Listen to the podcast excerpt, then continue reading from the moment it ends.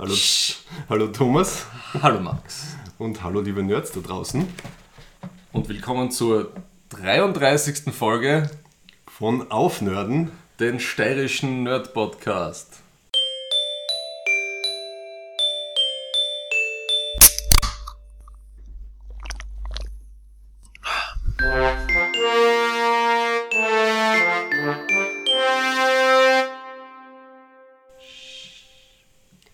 Hintergrund hört man den Kaffee, den der Thomas so lieb ist und gerade für mich macht. Wir sind zur ungewohnt früher Stunde heute hier Genau. zusammengekommen. Es ist Samstagmittag. Wir sitzen wieder im 18. Stock beim Thomas. Jetzt blubbert der Kaffee, Achtung. Die Espresso-Maschine ist ready.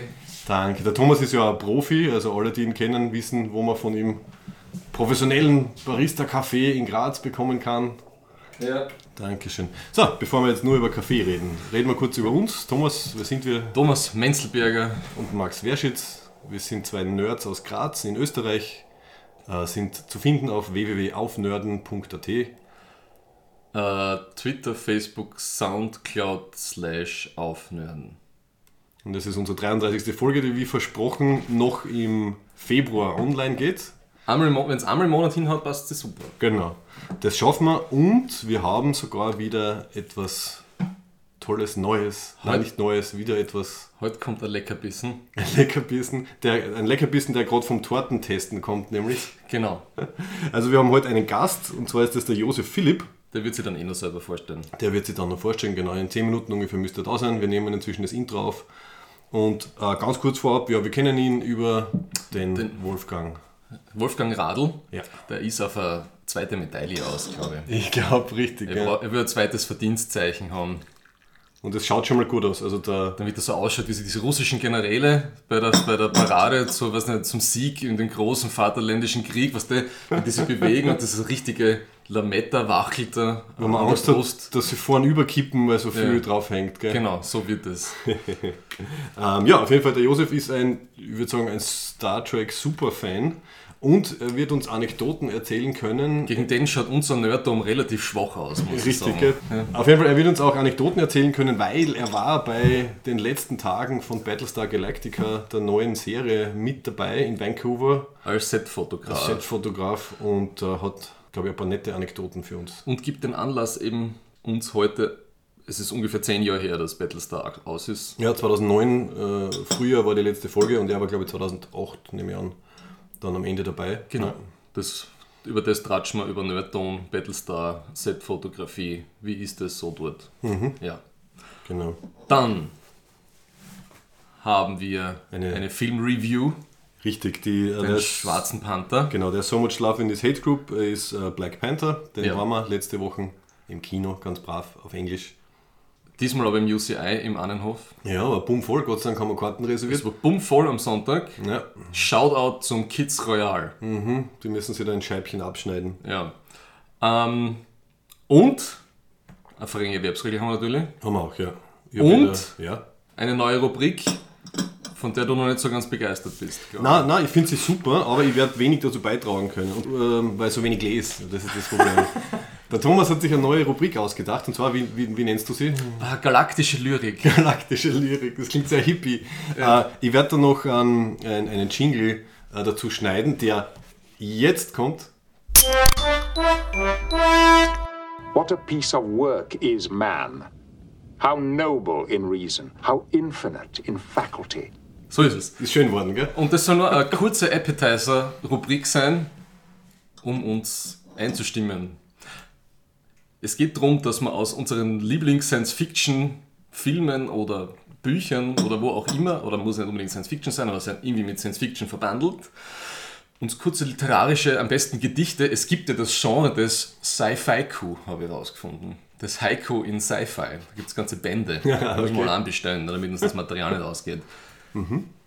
Aber heute, als äh, Leckerbissen literarischer Art, die Ursula K. Le Guin ist verstorben vor zwei Wochen. Ja, leider. Die Grand Dame des Sci-Fi Fantasy, also diese mit 88 ist sie dahingeschieden und Dutzende Bücher und Romane und Short Stories und sehr, äh, wie soll ich sagen, genreprägend, fast 100 Jahre.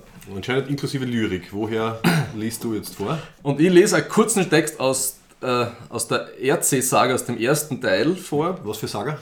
Die Erd... Die, äh, Earthsea. Earthsea, Erdsee. Erdsee, Erdsee, Genau. okay. Und das ist das Buch A Wizard of Earthsea ist das erste. Und jetzt bin ich schon, ich habe es schon dreimal, was total schräg ist, von mir selbst vorgelesen. Mhm. Und es geht darum, dass ein Zauberer, du verziehst das Gesicht sehr eigenartig. Überhaupt nicht. Und es geht darum, Das ist der Kaffee. Nein, der, ich mal, nein, der Kaffee ist auch super. Ich, ich kann mich überhaupt nicht aufregen. Es passt und alles. es geht darum, dass eben ein, ein gewisser Zauberer, Lehrling, namens Get, also G-E Dora, ja, ähm, sucht sozusagen einen, seinen eigenen Schatten. Oder er kommt drauf, dass er ein, dass er ein Monster jagt und er kommt drauf, dass das sein eigener Schatten ist. Es ist sehr philosophisch und psychologisch. Schön, Ja? schön, mag ich. Und das ist am Schluss, wo er diesen Schatten begegnet. Ja?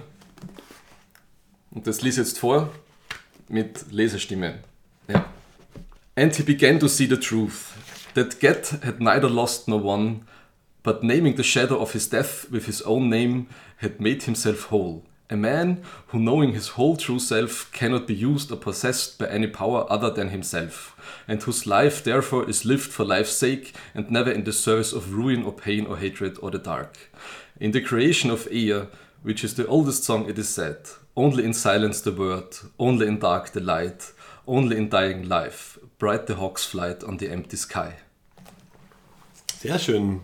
Sehr, ja. Wir starten halt mit einem richtigen Knaller Sehr in die galaktische Genau, sehr philosophisch, eine gute Lebensbotschaft. Auch. Hat schon fast was, was Buddhistisches. so, Es so ist total, es ist taoistisch, so Yin-Yang, eben die Gegensätze, die man braucht, um gut zu leben, Mhm. das Dunkle erkennen und das, und das Helle zu leben, irgendwie so auf die Art. ja. Und sich auf sich selbst zu verlassen und nicht anderen nachzurennen oder zu dienen und so weiter. Und ja. dieses Gedicht ist eben sozusagen die Entstehungs, der Entstehungsgedicht dieser Welt RC.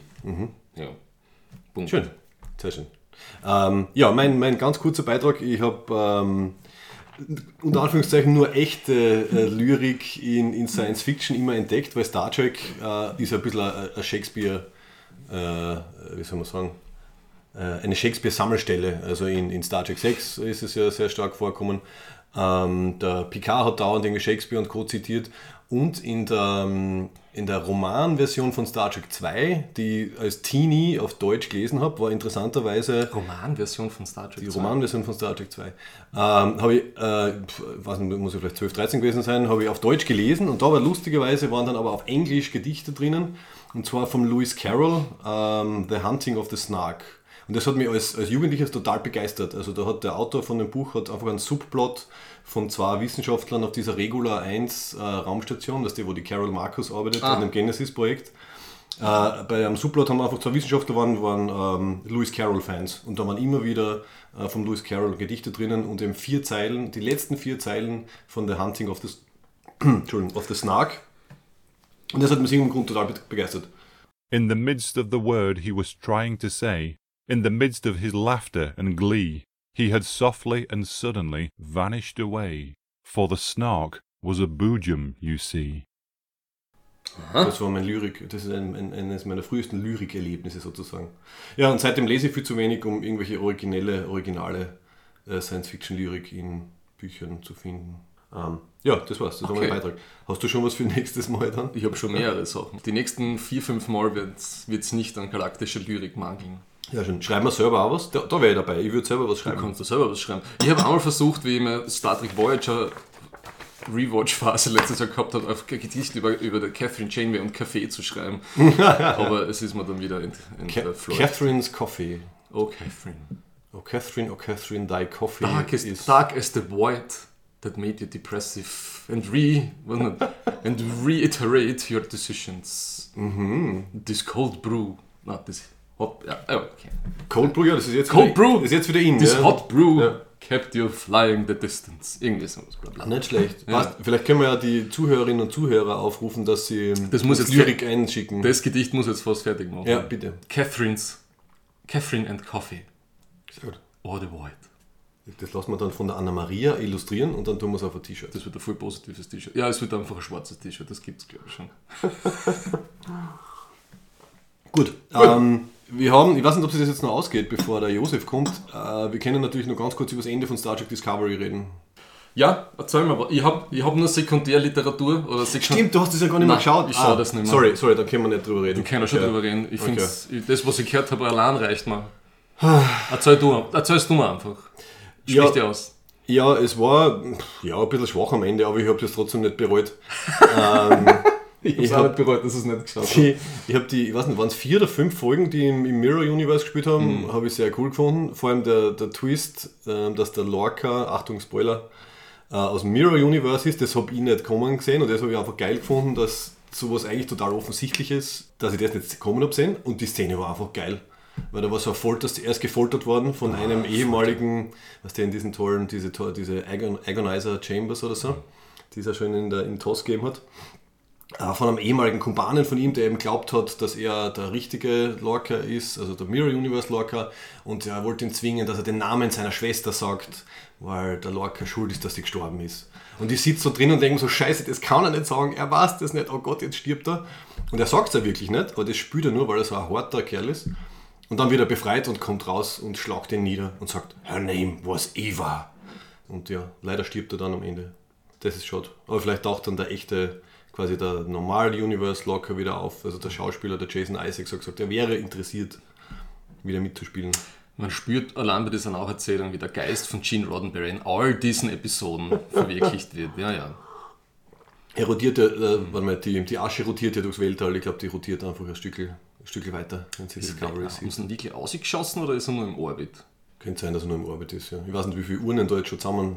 Wer ist noch oben? Da ist James Doohan und so. Ich glaube, die verglühen eh alle bald einmal. Kann sein. Aber ein, ein, ein relativ schwaches Ende. Aber der Klingonische Krieg ist vorbei und jetzt weiß ich nicht, was dann für die zweite Staffel machen. Ich habe nur vom cheapest Sellout ever gehört. Cheapest Ein Seller. gewisses Schiff mit NCC 1701 taucht am Schluss auf. Ja, ja, ja. So. Das kennen wir doch genau. einfach. Un Ja. unnötige Cameo. Der Captain Pike und die, und die Enterprise taucht ganz kurz auf. Also man sieht nur CGI und dann ist irgendwie aus. Ja. Cheap fucks. Ja. Aber sonst insgesamt, ja mei, ich, ich, Jo mei. ja mei, es war okay. Also die ganze Serie war okay. War, kein, war keine Meisterleistung, war eine passable Science-Fiction-Serie, vielleicht nicht unbedingt eine gute Star Trek-Serie. Ähm, ja, schauen wir, 2019 glaube ich geht es dann weiter. Jetzt haben wir ein Jahr Ruhe. Jetzt haben wir ja Ruhe. Sehr gut. Ja, passt, okay. Das war's. Gibt es noch was zum, wir müssen reden? Äh, akut. Was muss man reden? Altered Carbon habe ich sehr lustig gefunden. Ja, ich bin noch nicht fertig, aber ich finde es auch sehr gut. Ja, die Hälften habe ich bis jetzt. Das, ähm, man darf es nicht allzu ernst nehmen. Das sind, sie bedienen jedes Klischee, sie ritten unglaublich viel von den ganzen Noir, Cyberpunk-Genres, Mhm. äh, äh, Franchises. Ist es, Hat ein gut Blade Runner-Feeling mit Blade so Runner, Ghost in the Shell, Black Mirror. Genau, ja. ähm, habe ich sehr lustig gefunden. Mhm. Genau. Und genau, was kommt noch? Dieses Annihilation, Auslöschung. Wird das, wird das jetzt eine Serie oder ein Film mit äh, Nein, Natalie das Portman? ist lustigerweise, der kommt nur in den USA in die Kinos Mhm. und dann kommt der Rest der Welt direct to Netflix. Direct to Netflix, Natalie ein neuer Portman. Begriff, I'm ja. sold. Ja, Ja, der Trailer hat ganz cool ausgeschaut. ja. Dafür habe ich die, die, die Cloverfield Paradox habe ich 20 Minuten ausgehalten, dann habe ich ausschalten müssen. Ich habe den ganz geschaut, aber ich war krank. ähm, und es war, naja, es, war- es war ein passabler Science-Fiction-Film, nur hat halt dieses, dieses Cloverfield, äh, die Ja. Connection, die haben sie dann äh, bewiesenermaßen nachträglich draufgedruckt. Ja. Ich glaube gleich wie bei Cloverfield Lane. Irgendwie, wie hat der? 10 Cloverfield Lane, den wir ja besprochen haben. Bei beiden haben es wirklich im Nachhinein auf ein Skript, das schon vorhanden war und auf Film, was gewusst haben, der wird wahrscheinlich sonst nicht so gut laufen, haben sie das Cloverfield dran getackert. Also haben sogar Szenen nachgedreht und so. Und Ja, aber halt- der zweite Cloverfield, der hat mir ja sehr gut gefallen. ja, der war als, als Film, so als, als, als Psychodrama war der fantastisch, gell? Ähm, scheint jetzt eine neue Strategie zu sein. Ja. Die, man ruft einfach den J.J. Abrams an und sagt, wir haben da einen Film, äh, der braucht Promotion, bitte können wir Cloverfield draufschreiben. Bring the Mystery Box. Genau. Aber sonst ganz, ganz okay. Also man, die, die, die Technik und so hat mir gut gefallen. Also dieses Shepard, ähm, dieses, was auch immer das war, diese Energieerzeugungsmaschinerie, die sie da aufgebaut haben. Ich habe gedacht, sehr coole Schauspieler und Schauspielerinnen. Ja. Und dann geht es irgendwie so, Ja, geht so weiter und dann weißt du eh genau, was passiert. Ne? Also, War, warst, du noch da, warst du noch drinnen quasi wie die, wie die Hand von Chris O'Dowd nein, ähm, nein, abgedreht nein. Das habe ich nur in? Reviews dann gesehen. Ne? Das Händchen von der Adams Ja, Family. dann, dann krabbelt sie herum und dann will sie irgendwas schreiben und so. Also er, er war ein ganz guter Comic Relief in dem, in dem Sinn. Immer, die cast wirklich gut, oder? Daniel Brühl, Ja. ich finde, ich find, er ist ein cooler Schauspieler. Spielt in letzter Zeit gern die, Also- die Bösewichte, gell? Weil bei Seitdem, seit, Civil War war er ja, Ja. Seitdem er der Schütze Scholler, Schütze Scholler. oder Stoller, Sto, Stoller, Das von- war bei. bei Inglourious Bastards, Bastards, da war er genau. genial, finde ich. Ja. Ähm, und die eine mag ich auch sehr, die die, die, die Chinesin gespielt hat, die Xi Xi Xi Xiang, ich spreche sie sicher falsch aus. Ja, das, das, Die spielt in alle großen Hongkong-China produzierten Blockbuster, so Crouching Tiger, Hidden Dragon. genau, genau, der ist die volle, immer der volle. Superstar in Die ist, Asien. die ist gell? wirklich gut, ja. Ja. Ja, ja. Ja. Gut, ja, sonst dann machen wir uns noch einen Tee und dann kommt eh der Josef. Kriege ich noch Milch für meinen Kaffee? Selbstverständlich. Danke. So, und jetzt ist er da. Lieber Josef, danke, dass du da bist. Sehr gerne, ich freue mich total über die Einladung. Ähm, wir freuen uns sehr, dass du da bist. Und äh, ja, stell dich vielleicht einmal äh, kurz vor. Ja, mein Name ist Josef Philipp, äh, ich komme ursprünglich aus Österreich, lebe aber schon seit 15 Jahren knapp in Wien. Sozialisiert und aufgewachsen mit äh, Star Trek seit frühen Jahren. Mein Kindermädchen hat es mit mir geschaut, wie ich drei war und ich habe es dann wieder für mich entdeckt, wie ich so zwölf war und bin irgendwie ja, mein Leben lang drauf hängen geblieben. Durch die Begeisterung für, für Science Fiction hat sich dann auch irgendwie ergeben mein, mein Berufsfeld, in dem ich jetzt arbeite, das ist ja heute im Bereich Film. Werbefilm allerdings, nicht, nicht Spielfilmproduktion. Aber es hat sich alles durch mein Interesse einfach, wie werden diese Welten geschaffen, etc. einfach entstanden. Und habe begonnen vor ein bisschen über zehn Jahren Originalkostüme und Requisiten aus Star Trek zu sammeln. Und über das habe ich dann äh, eigentlich auf der ganzen Welt Leute kennengelernt, mit denen ich im regen Kontakt bin, die eben auch Sammler sind. Und einer davon war einer, der dann eine neue Firma gegründet gehabt hat und hat dann gesagt, ja, du hast so tolle Fotos gemacht. Ähm, nur zur Info, ich bin zwar auch als Fotograf tätig, aber eigentlich mehr als, als äh, Filmproduzent, aber Mehr ich bewegt- mache auch Fotos. Mehr bewegt, mehr Bild bewegt, als genau. Standbild. Ja. Aber aufgrund der Fotos, die ich damals eben einem Freund, mehr es damals nicht, geschickt habe, hat er gemeint, weißt du was, du kommst jetzt zu mir ähm, nach Vancouver für, für so ein, zwei Monate und ähm, hilfst mir die ganzen Battlestar-Sachen zu dokumentieren, archivieren. Und ich, okay, passt. Ich war damals 25 und habe gesagt, passt, warum nicht? Ja. Also das war 2008. das war ähm, ab Ende August 2008.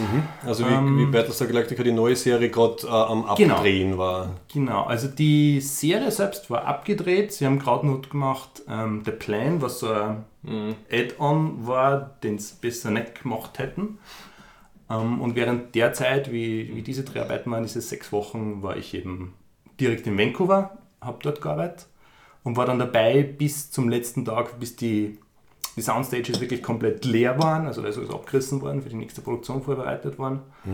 Und bin dann noch zurück nach Österreich, habe dann zwei Monate lang die, die, die Sachen, die ich da gemacht habe, nachbereitet. Zum einmal waren es für Universal, weil für deren Archiv und für, was man damals mal gewusst hat, für ein, so Art Spin-off oder Nachproduktion, das war das Blood and Chrome, wo sie dann meine Fotos so als Referenzfotos für die digitalen Sets benutzt haben, zum Teil halt als Texture Maps etc.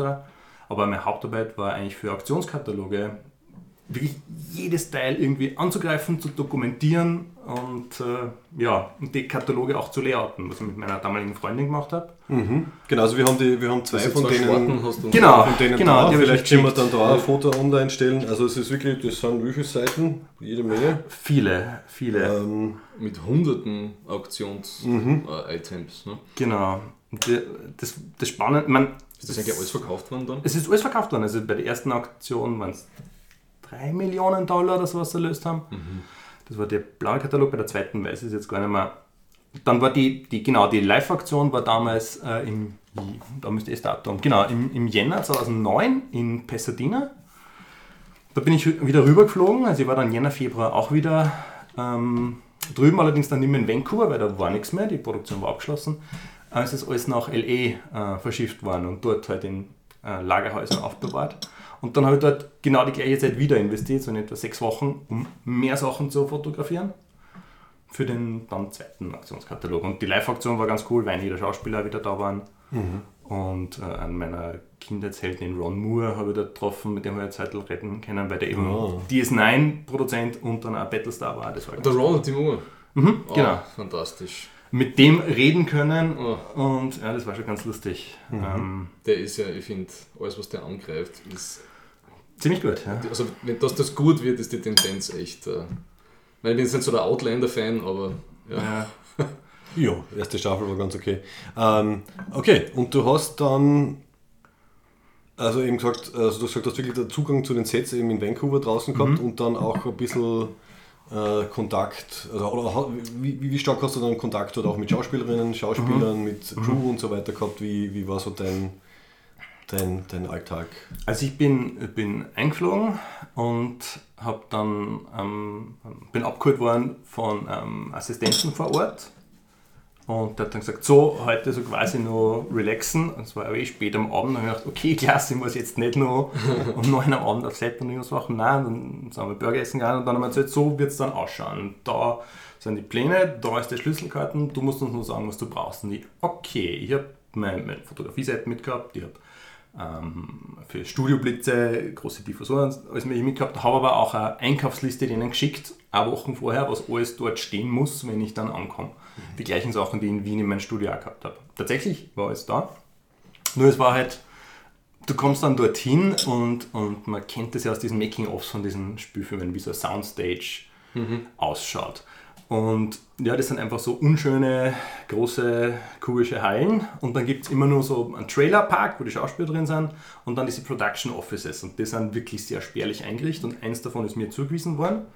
Ähm, das war direkt neben dem Prop Department, wo eben die Props alle hergestellt und gelagert worden sind. Und dann baut er den Studio rein. Mein erster Tag war dann Hintergründe aufbauen und das alles.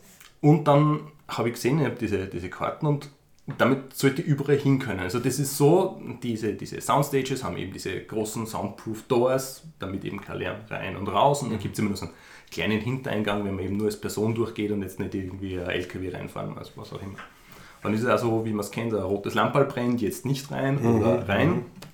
Und, und dann auf jeden Fall habe ich diese Karten, okay, es hat geheißen, nicht nur darf ich überall hin, sondern ich muss eben auch zuerst mal wissen, was ist alles da, mir selbst dann einen Plan machen, wie die nächsten sechs Wochen dort das fotografiert etc. Okay, und dann, dann hast du diese Karten und dann war es äh, gerade Mittagspause, glaube ich, und dann gehst du da rein und dann steht da ähm, in dieser leeren, also die Halle ist riesig, gefühlt drei Stockwerke hoch war die, sicher 1.000, 2000 Quadratmeter groß und dann ist da von außen so ein brauner Holzverschlag. Überall hängen Ketten und, und schaut halt total eigenartig, wie ein Iglo aus Holz. Und da eines hat man total erkannt, das war einfach diese, diese Türen, wenn man die Serie schaut vom CSC, also wo man direkt auf die, die Brücke so quasi von der Galactica geht. Und okay, ja, dann, dann macht man die auf wie in der Serie, also dieses Rad dreht man, da passiert nichts, man kann einfach anziehen. Und dann steht man plötzlich eben auf dieser Kommandostation. Und die schaut wirklich exakt so aus, wie man sich das vorstellt. Also in, in den Dimensionen etc. Und das, war, das ganze Licht war eingeleuchtet, weil eben gewusst haben, es wird alles abfotografiert. Das heißt, ich habe es in dem Stadion gesehen, wir drehen jetzt gleich. Also Hot Set. Normal ist das immer alles abdreht, wenn die Schauspieler dort sind. Und das war dann eben alles ein. Und das Coole war dann, dann bin ich mal so am CSC rumgelaufen und mal für mich einfach, okay, die Eindrücke gesammelt. Und dann war da ein Verbindungsgang, okay, und dann, wo geht der hin? Und tatsächlich geht man wirklich von dem CIC-Set in den Gang-Set, also das man gesehen hat. Das verzweigt sie in alle möglichen Bereiche. Bin entlang gegangen. Du hast nicht gemerkt, plötzlich das Gefühl, ich bin in einem Filmset, war nicht da. Weil von oben aber die Beleuchtung gemacht war. Das war jetzt nicht so nach oben hin offen, die Sets, sondern da waren so Metallgerüste, so, so Meshgerüste und da von oben ist durchgeleuchtet worden. Aber es hat eigentlich gewirkt, wenn man drinnen steht, naja, das wird die Beleuchtung in einem Raumschiff sein, das ist cool. Ja, ja. Dann gehst du da und, und du siehst nicht mehr nach draußen, weil es hat ja keine Fenster oder so, die Gänge. Und dann ist da eine Tür. Okay, und plötzlich bin ich im, in Adamas Office. Und dann ist es wirklich auch wieder ein geschlossenes Set. Also du gehst da rein, du hast seinen, seinen Schreibtisch, du hast sein Bankbett, wo er schlaft, etc. Dann geht er raus, dann geh weiter. Dann plötzlich kommst du dorthin, wo die Viper-Piloten die Betten haben. Und dann war dann eins, das von Starbuck. Und das war gerade hergekriegt, weil da irgendeine Szene gedreht wird. Das heißt, da war, ja. Ähm, und so weiter. Und das alles, also alles, was man kennt, wie die Galactica so ausschaut. Und man sieht sehr schön, finde ich, in der Min- Miniseries, in der ersten Einstellung, da rennen sie mal so durch das ganze Schiff. ja. Muss man dazu sagen, die haben es nur woanders gedreht, also das habe ich dann später erfahren. Die Miniseries ist irgendwo anders gedreht worden, alles eingelagert worden und ein Jahr später hat er dann erst die richtige Produktion der Serie begonnen. Also bitte jetzt nicht schlagen, wenn das Jahr nicht stimmt, aber ich glaube, es war später. Ja, ein Ja, Jahr ja, so ja, Pause. Dann haben sie es neu aufgebaut. Aber alle Sets, die man so sieht, waren wirklich aneinander gebaut. Es hat dann noch zusätzliche Soundstage gegeben, wo genau eins war nicht angebaut, und zwar der Hangar, wo die, wo die Vipers drinnen stehen etc. Das war in einer eigenen Halle. Also man hat nicht gehen können zu Fuß vom CSI zum Hangar. Geht nicht. Ja? Das hat über einen Schnitt gelöst werden müssen. Der Hangar war einfach dermaßen riesig, es hätte da nicht ranpasst. Und dann haben sie noch eine Soundstage gehabt, wo sie eben die, die Sets der Woche oder Sets speziell für die Serie aufgebaut haben. Das war, War wahrscheinlich, äh, äh, äh, warte mal, wie hat das von der Rosling Casten? Die Colonial, Colonial One. Colonial ja. One war wahrscheinlich, das war ein fixes Set, nehme ich an, oder? Die Colonial One, wenn die nicht, nein, die ist auch in die dritte Soundstage reinkommen, wenn die nicht gebraucht worden ist, ist die am Parkplatz gestanden. Von außen kann man sich das vorstellen, die schaut aus wie ein, ein großer LKW-Anhänger und den schieben sie dann rein und den kann man wie eine Schere aufklappen. Dass man dann von beiden Seiten eben filmen mit den kann. Kameras zugekommt, okay. Mhm. Genau, Das heißt, das ist also Zusammentischler drinnen und alles andere wird dazu geschoben. Genau, es ist alles immer erhöht auf, auf Holzpodesten und die meisten Sachen, also jetzt nicht CSI oder so, aber haben, also alles, was kurz einmal hinbaut wird, hat oft Räder, dass es herumschieben kann. Und die Sets lagern dann ja zum Teil draußen, wenn sie jetzt nicht wirklich jeden Tag gebraucht werden. Aber eben das Schiff zum Beispiel der Zylonen oder was auch immer, ähm, solche Sachen haben sie dann halt schnell wieder aufgebaut. Genau, was war nur statisch? Ich, ich schaue schnell mal, ich habe Fotos mit, vielleicht könnt ihr dann ein paar von denen posten, dann, dann sieht man sich das nicht Ja, vorstellen gerne, gerne. Ja. Also der, der Josef hat da ein, ein iPad, wo er was nachschauen kann und sogar ein paar Original Genau, ich habe welche Unterlagen. unterschlagen. Ja. Der Briefing Room zum Beispiel war Ah, sehr ja, cool. Ja. Den hat man auch komplett sehr anschauen können. Du, und die, Ja, die, die, die, die, die Pegasus, das war ja irgendwie das Lost in Space Set, das alte, kann das sein? Das haben sie mir dort auch erzählt, Ja. das ist schon immer gestanden Ja. natürlich. Ich glaube, also was da jetzt von Lost in Space war, da, wenn man mir die Serie dann angeschaut und wir haben das auch einfach verkauft in den Katalogen, sieht Ja. man das. Diese Konsolen, diese freistehenden, Ja, das wird sein Lost in Space. Aha. Aber die Türen waren wieder die Battlestar-Türen. okay. Und das rundherum, dass diese Holzwände, also na, also ich habe denen zugeschaut, wenn die ein Set bauen, da ist nichts da und nach drei Tagen steht das da und schaut wie ein echtes Raumschiff von innen aus. Weil da haben sie irgendeinen Gang bauen müssen. Dann kommen die Tischler, eine Crew, dann kommen die Maler, dann kommen die äh, Ausleuchter und dann kommen die, die alles dirty machen, dass sie eben so used ausschaut Ja, und ja, eben ja. nicht wie ein cleanes Ja, Starfleet-Raumschiff, sondern ja. eben anders. Und nach drei Tagen, das, das packst du nicht. Also keiner arbeitet so schnell wie die beim Film. Okay, also zahlt es nicht aus, da über, über äh, tausende von Kilometern Sachen zu schicken oder einzulagern, Nein. sondern das machen sie Nein, nicht wirklich. Und hat es gestimmt, dass sie die, die Cloud9, das Schiff, dass sie das absichtlich vernichtet haben in, der, in dem einen Season Final, weil, weil, das, weil das so äh, diese Außendrehaufnahmen und das Set von dem irgendwie so teuer war? Das kann ich nicht einsparen haben müssen. Das kann ich nicht sagen, was die Beweggründe waren. Ich weiß, die Cloud 9 war, ist ja wirklich ein Botanikpark, der irgendwo in Vancouver ist. Ja. Äh, Ob die da jetzt auf Geld, das, das weiß ich nicht. Also das, Okay. das kann ich War sagen. wahrscheinlich ein Nebenbei-Vorteil, ja. Ja, ich, ich schnell ein Foto. Das, das ist halt passiert, wenn ich Pause gehabt habe. Ja? Dann habe ich mir äh, eine Uniform geschnappt, äh, habe mir die anzogen, habe irgendwo Kamera auf Stativ und habe eben da zum Beispiel sitze ich bei Adama Schreibtisch und habe gedacht, ja, dieses Foto. War super, das müssen wir dann unbedingt online Das, nehmen. Ja. das muss ich unbedingt haben und habe mich da reingesetzt. die Uniform hast du mitgehen lassen. Nein. Also, ich habe ähm, ich hab geschenkt bekommen einen Flightsuit. Es war dann so, die, die Aktion war die erste und die ist extrem gut gelaufen. Und die von Universal, die das alles angeschaut haben, waren sehr zufrieden mit meiner Arbeit und haben gesagt, ja, sie haben, ich habe mit dem, mit dem Chef von dort gehört fort, das war der, der Vizepräsident von Universal damals, der war ein irrsinniger Science-Fiction-Fan und der ist, hat sich ja selbst engagiert. Also der ist sonst nur in der Hierarchie bei Universal, aber dem hat das interessiert. Mit dem bin ich dann viel zum, zum Sprechen gekommen und erzählt, ja, ich habe eine Leidenschaft für Sammeln. Wenn du, wenn du da jetzt was kaufen willst, was würdest du denn kaufen? Na, ja, ich kaufe da jetzt nichts, aber wenn, dann hätte ich gern das. Und dann habe ich gesagt, du sollst das haben. Und genau das habe ich dann gekriegt. In weiser Voraussicht habe ich immer damals schon in Vancouver mit der Catherine, mit einer der, der Kostümdamen, den besten Flightsuit, den es überhaupt gegeben hat, auf die Seite. Okay, ja. Der war schon irgendwo in der, vielleicht kaufe ich mir ja doch mal und den habe ich dann haben dürfen. Du, aber haben Sie da nicht das Problem gehabt mit den Flightsuits, dass die Originalschneiderei eingegangen ist und dass sie zu wenig gehabt haben von denen eigentlich am Schluss? Dass sie immer geschaut haben, dass keiner kaputt wird von den Flightsuits? Also Stimmt ich, das? also das weiß ich nicht. Ich weiß nur, ab der zweiten Staffel gibt es keine neuen Flightsuits, glaube ich, mehr. Ja, okay. Wo man merkt, also sie haben zwischen Miniseries und erster Staffel definitiv eine Eiche gemacht. Ja, Ähm, die haben, haben ein bisschen einen anderen Schnitt gehabt, andere Schuhe gehabt. ja. Ähm, und ich weiß, zum Schluss hin war einfach nichts mehr da. Also da, die, bei, bei Starbuck, die hat mit vier Flightsuits angefangen. Am Schluss war ein ganzer da und einer, wo ja die Beine abgeschnitten waren. Der mit den abgeschnittenen Beinen war der, den sie anzogen hat, wenn sie in einem Viper-Cockpit drinnen gesessen ist. Weil es so heiß war? Weil es so heiß war, ja. Und da hat sie persönlich gesagt, jetzt schneide ich dem Ding die Beine ab, weil ich halte das nicht aus. Ja. Und, und mehr war dann nicht mehr da. Okay, da haben wir noch ein Foto von dir in, Ja, auf Ja. der Brücke. genau. Was sehr cool war, Oh. Also, wenn man mal sieht, ich zeige jetzt gerade ein Foto her, da stehe ich neben der, der Sharon Valerie, also der, der Grace Park. Und wenn man die in echt hat, wenn man die in echt sieht, es gibt keinen Menschen, der so dünn ist wie die. Das ist unglaublich. Wir haben, ich habe ihr Kostüm auf einer, auf einer ähm, Schaufensterpuppe fotografieren sollen. Das geht nicht. Das geht nicht. Wir haben dann am Schluss, sie ist sehr groß, die ist sicher 1,75 bis 1,80. Und der ihr Körper ist von einem, wir haben einen, jugendlichen Torso nehmen müssen und den in der Hälfte auseinanderschneiden müssen, damit man ihren Körperumfang Nachbildet für das. kann. Generell die Schauspieler sind alle, also es ist wirklich, das Fernsehen haut das total zusammen. Der Adama wirkt, als wäre er, was hätte er, ja, der hat ein bisschen am Bauch. Der Apollo ist so, weiß ich nicht, gefühlt 1,72, 1,73 und wahrscheinlich hat der 60 Kilo. Die sind alle winzig, diese Menschen. Und und winzig oder sehr schmal halt zumindest. Ja, ja. Dass sie auch gut zusammenpassen. Riesig war nur die, die Six, die, die Sharon zum Beispiel, die, die haben wirklich so Top-Top-Model-Figuren und in echt schauen die nur viel, Sie war ja ein Model, oder? ja, die schauen nur viel dramatischer aus, als es, als es ist. Also stimmt das, die, die, der Camera put, äh, Ja. put on 10 pounds oder so, sagt man immer, gell?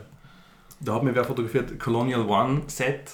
Ähm, Beim Napping. genau, Der, Josef nappt auf den Sessel. da habe ich mich mal weggelegt bei der Colonial One. Ähm, und was, was wirklich unglaublich beeindruckend war, ich zeige jetzt ein Foto her, wo man die Viper drauf sieht. Ja. Das ist die Viper vom Apollo, die, Die Die Maxim. neuere, ja. Genau. Wenn man die Serie anschaut, dann wirkt ja dieses Hangardeck, als wäre das gefühlt unendlich, ja, als würden da 20, 30, 40 Viper drinnen stehen können. In echt, glaube ich, waren vier Kojen, wo du was reinstellen kannst. Also dann ist gestanden eben die Viper Mark II, die Viper Mark 7, Also ein Raptor, ja. dann theoretisch, glaube ich, nur ein freier Platz und der Rest war alles eine CGI Set Extension. Das heißt, man hat gesehen, da war ein Greenscreen und sie haben auch gehabt so, so Blast Doors oder wie immer die auf der Ja. Galactica heißen, die man zumachen hat können. Äh, von oben nach unten hinaus gegangen. Aber das Set war, war riesig, aber trotzdem im Vergleich zu dem, was man in der Serie sieht, natürlich winzig. Weil wenn das jetzt lang war, 50 Meter an den Galactica wäre es halt ein paar hundert Meter lang. Aber dann stehen da drinnen diese, diese Viper und die sind wirklich enorm. Also, naja, 10 Meter werden die schon lang gewesen sein. Und die waren auch so, also die ganzen Battlestar-Sets waren so baut, du gehst zu irgendwo und drückst einen Knopf und es ist was passiert. Keine Soundeffekte natürlich, aber Licht. Das heißt, auch wenn du in der, in der Maxim Viper drin warst, da war dann ähm, der, der, der Anzeigeschirm zum Beispiel, wo ein Silent Radar. Ne? Äh, wie hat das immer geheißen? Traders. Genau, die Tradies. Die Tradies. Äh, oder die Tradies in CSC, die, die haben das vorprogrammiert gehabt, Zylonenangriff. Du hast einen Knopf irgendwo druckt und dann ist eingespielt worden auf alle Display, jetzt kommt der Zylonenangriff. Die waren ja, ich habe mal einige Making-ofs über alles angeschaut, was da online Ja. war. Ne? Und da haben sie, es war eine der wenigen Serien, wo sie die ganzen Computerbildschirme und so eben nicht nachhinein erst eingefügt gehabt Nein, das haben, ist wirklich sondern weil alles die, die haben das alles on set. Äh, Ja.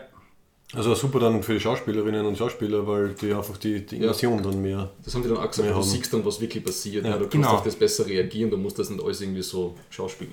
Ja. Das war also man wirklich, man war immersed in dieser, Ja. in dieser Welt. Also das war so, wenn die was einstudiert haben, Ja. ähm, dann sind die Computer haben natürlich die Grafiken neu angelegt, aber sie haben eben so einen Standardpool gehabt. Ich weiß jetzt nicht mehr, wie viele es waren, aber du hast im CSI so ein Button-Panel gehabt, was aber jetzt nicht, was Teil des Sets war. Und dann hast du eben gesagt, ja, Normalzustand, Colonial One fliegt her, äh, zu einem Basisstern erscheint, was auch immer, und du hast diesen Knopf drückt und überall sind nicht nur die Displays angegangen, sondern auch die, die Notbeleuchtung oder was auch immer. Also das war alles zusammen programmiert und funktioniert. Und die Leute, waren, ist das immer per E-Mail dann geschickt worden oder waren die Leute auch in Vancouver vor Ort dann? Die, die ganzen Grafiken gemacht haben? Ähm, nein, die waren nicht. Ähm, einer, der die Grafiken gemacht hat, ähm, ist der Doug Drexler, der für Star Trek Ah, unglaublich Genau, das wichtig ist ist. Urgestein, ja, richtig. Den haben wir dann später in L.A. persönlich kennengelernt. Bei dem war ich dann zu Hause, habe seinen Oscar gehalten, den er für Dick Tracy gekriegt hat. Ma, Dick Tracy, ja, okay. ja. Ähm, ja, aber nein, die waren nicht in Vancouver. Also Postpro war dort nichts. Es war vor Ort der Gary Hutzel, der auch wieder für Star Trek wichtig ist. Ja, Ja. ja. Ich weiß nicht, ob der immer da war, er war in der, in der Zeit dort, wo ich dort war, weil der einfach als VFX-Supervisor dort war. Der hat einfach aufpasst, okay, wie dreht man was, damit wir möglichst wenig Nachbearbeitungsproblem haben, so quasi. War nicht der auch dafür verantwortlich, dass diese Viper-Kämpfe alle relativ halbwegs realistisch ausgeschaut haben mit diesen.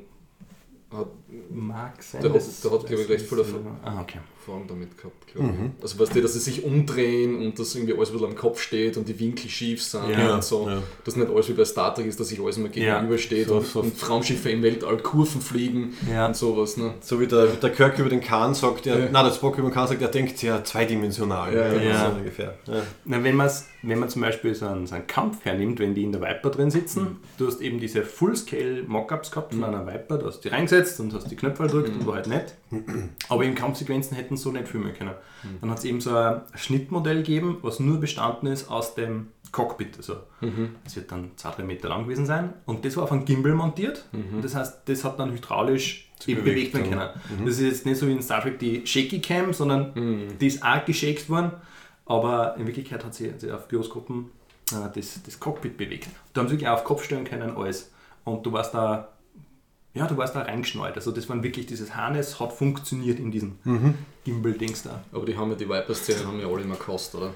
Ich habe einmal ein Interview mit der Katie Sackhoff gesehen, also wo, wo die, diese Moderatorin so, ja, wie ist es nicht toll, in der Viper zu kämpfen? Und die Männer sind, oh nein, das ist the most boring job ever. Du sitzt irgendwie sechs Stunden drin und hast das, dieses, dieses, ähm, im Helm haben sie ja alle diese Neonröhren drin, Ja. was überhaupt keinen Sinn macht Ja. eigentlich, ne? dass du praktisch Licht im Helm hast, was dir die ganze Zeit in die Augen strahlst, aber sonst siehst du halt nichts. Ne? Ja. Und dann sitzt man da sechs Stunden in der Unterhosen im Cockpit Ja. und reagiert auf Die- irgendwelche Sachen, die nicht da Ja, sind. und Ne? musst irgendwie so wuhu tun und sitzt irgendwie. Ja. Die Helme waren ziemlich cool gemacht. Die waren zum Beispiel auch, sie haben die Miniseries-Helme schauen anders aus als die, die es nachher benutzt haben. Die Miniseries-Helme haben es dann repurposed und sind dann die äh, vom, vom jungen Adama geworden zum Beispiel, Ah. wenn man so Flashbacks hat. Ja. Die haben dann bessere schon quasi in der Serie gehabt. Die sind eigens gemacht worden, haben sehr toll ausgeschaut, aber die waren nicht belüftet. Also sie haben kein, kein, kein Air-System oder was auch immer gehabt. Okay, haben sie sich da nicht beschlagen? Oder, oder? Ja. Also natürlich ständig rauf, runter. Ähm, Beleuchtung haben sie gehabt. Und ich weiß nicht, da war so ein XLR-Stecker, über den eben der Strom gelaufen ist. Hat ganz gut ausgeschaut, aber das haben sie wirklich gehasst und das war sicher furchtbar.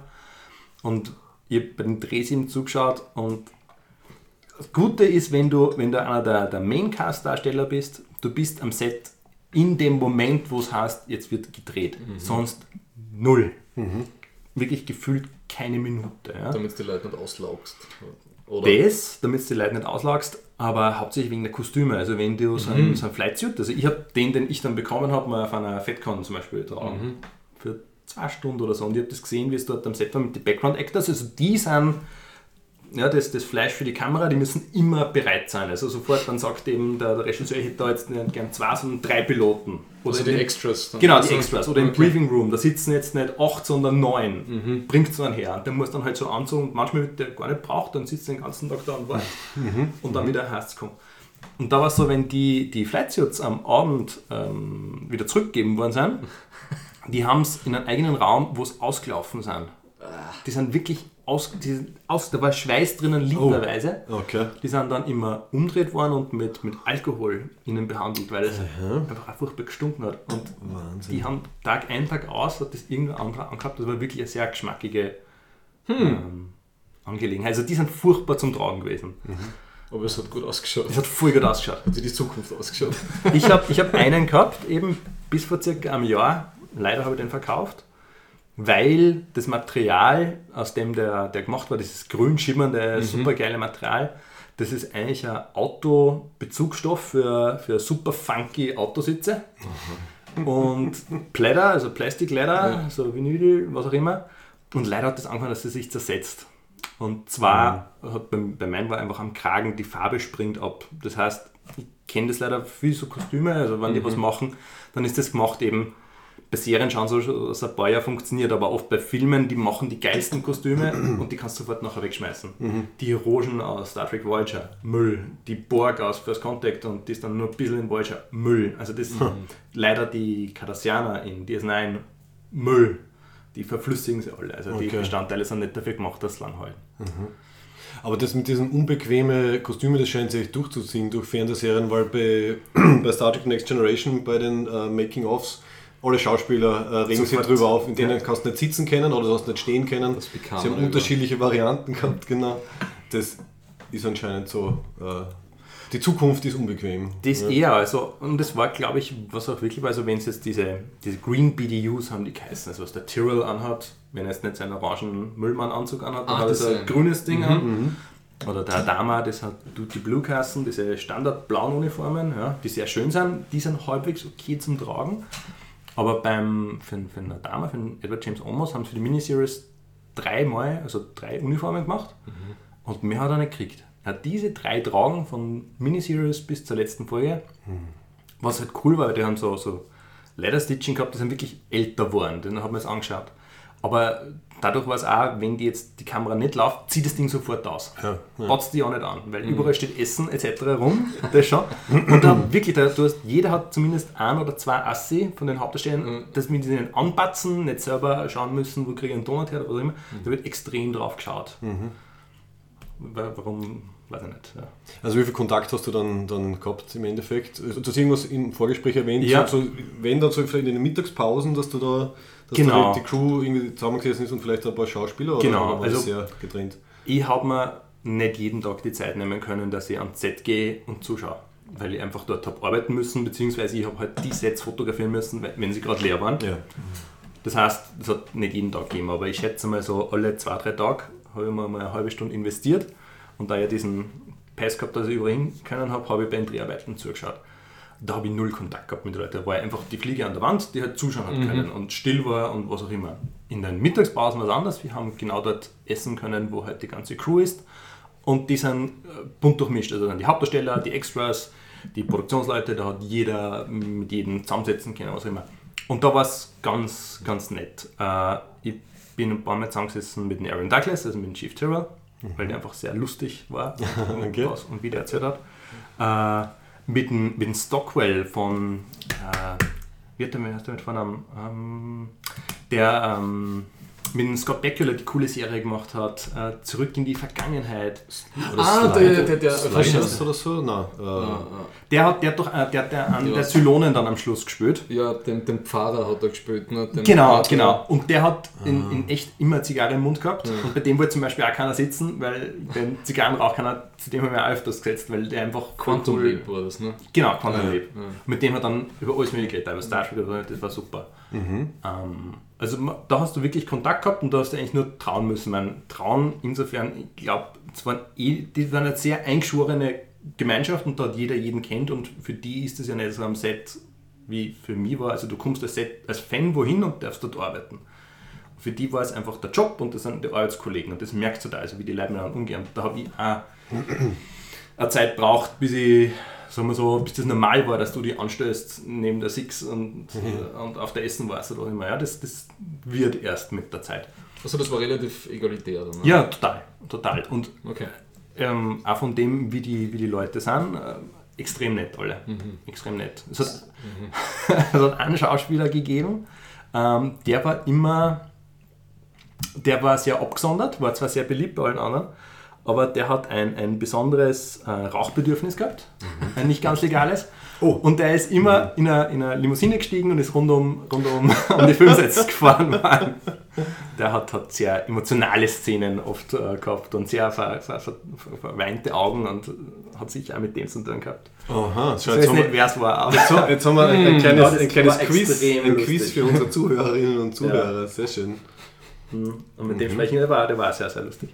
Aber sie haben ja teilweise auch ziemlich heftige Sachen gehabt. Ne? Also die, die Trisha Helfer, wie sie Ja. diese Szenen, diese Folterszenen da auf der Pegasus gehabt haben, das soll ja total arg gewesen sein. Also das soll ja am Set dann wirklich zusammengebrochen sein und, und Ähm, oder nach den Drehs, weil das so emotional so anstrengend war. Ne?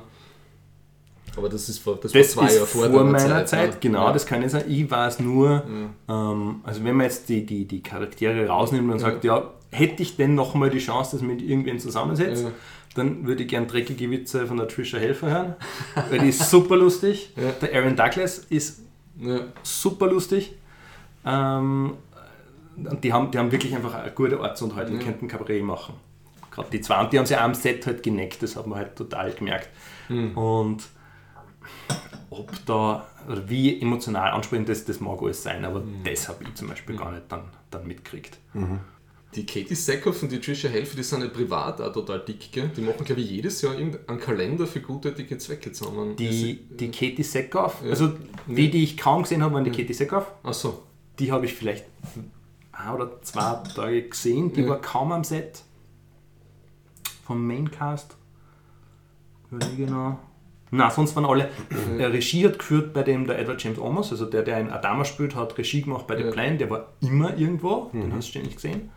Ähm, aber die Katie Seckhoff kann ich zum Beispiel null erzählen. Also, aha, okay. ich habe sie gesehen, aber ich kann nicht sagen, ist die nett, ist die wie auch immer. Ähm, mit der habe ich zu wenig Kontakt gehabt. Aber es, es, sie schaut, das ist halt auch so arg, wenn du sie in, in echt, also sie, sie wirkt extrem so, so maskulin und, und buschikos in der Serie und dann steht vor dir diese wahnsinnig grazile Frau. Ja. Die schaut halt in echt wieder, Ich bin ja immer erschrocken, wenn ich sie in jeder anderen Serie sehe und denke, das ist nicht die Starbuck, denke ich mir jedes Mal, wenn Ja. ich sie sehe. Ne? Also die hat sie anscheinend für die Rolle extrem gut äh, verwandelt. genau, genau. Wer auch extrem super war, war der, der Michael Hogan. Ähm, der Michael Hogan war einer, das, meine damalige Freundin. It's in the ship!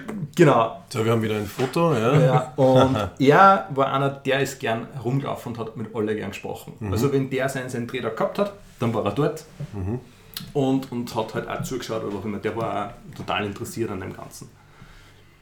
Ja, was vielleicht noch, also was total arg ist, wenn, wenn ein Drehtag ist und die haben dreht sechs Tage die Woche, also Montag bis Samstag, Sonntag war nicht. Sonntag waren aber da die Construction Crew etc. Also ich habe ich hab sieben Tage die Woche nicht gearbeitet. Wahnsinn. Wie lang waren die Drehtage?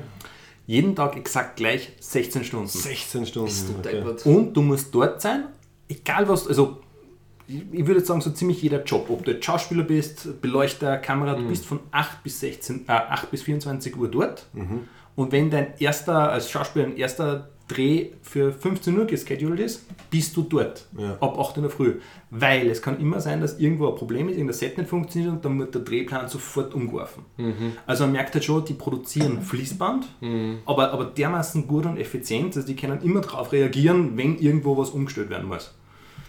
Das ist halt sehr, sehr cool zum, zum Sehen und aber halt auch frustrierend, wenn du weißt, sie dürfen dann erst gehen, wenn andere Sachen abgedreht sind.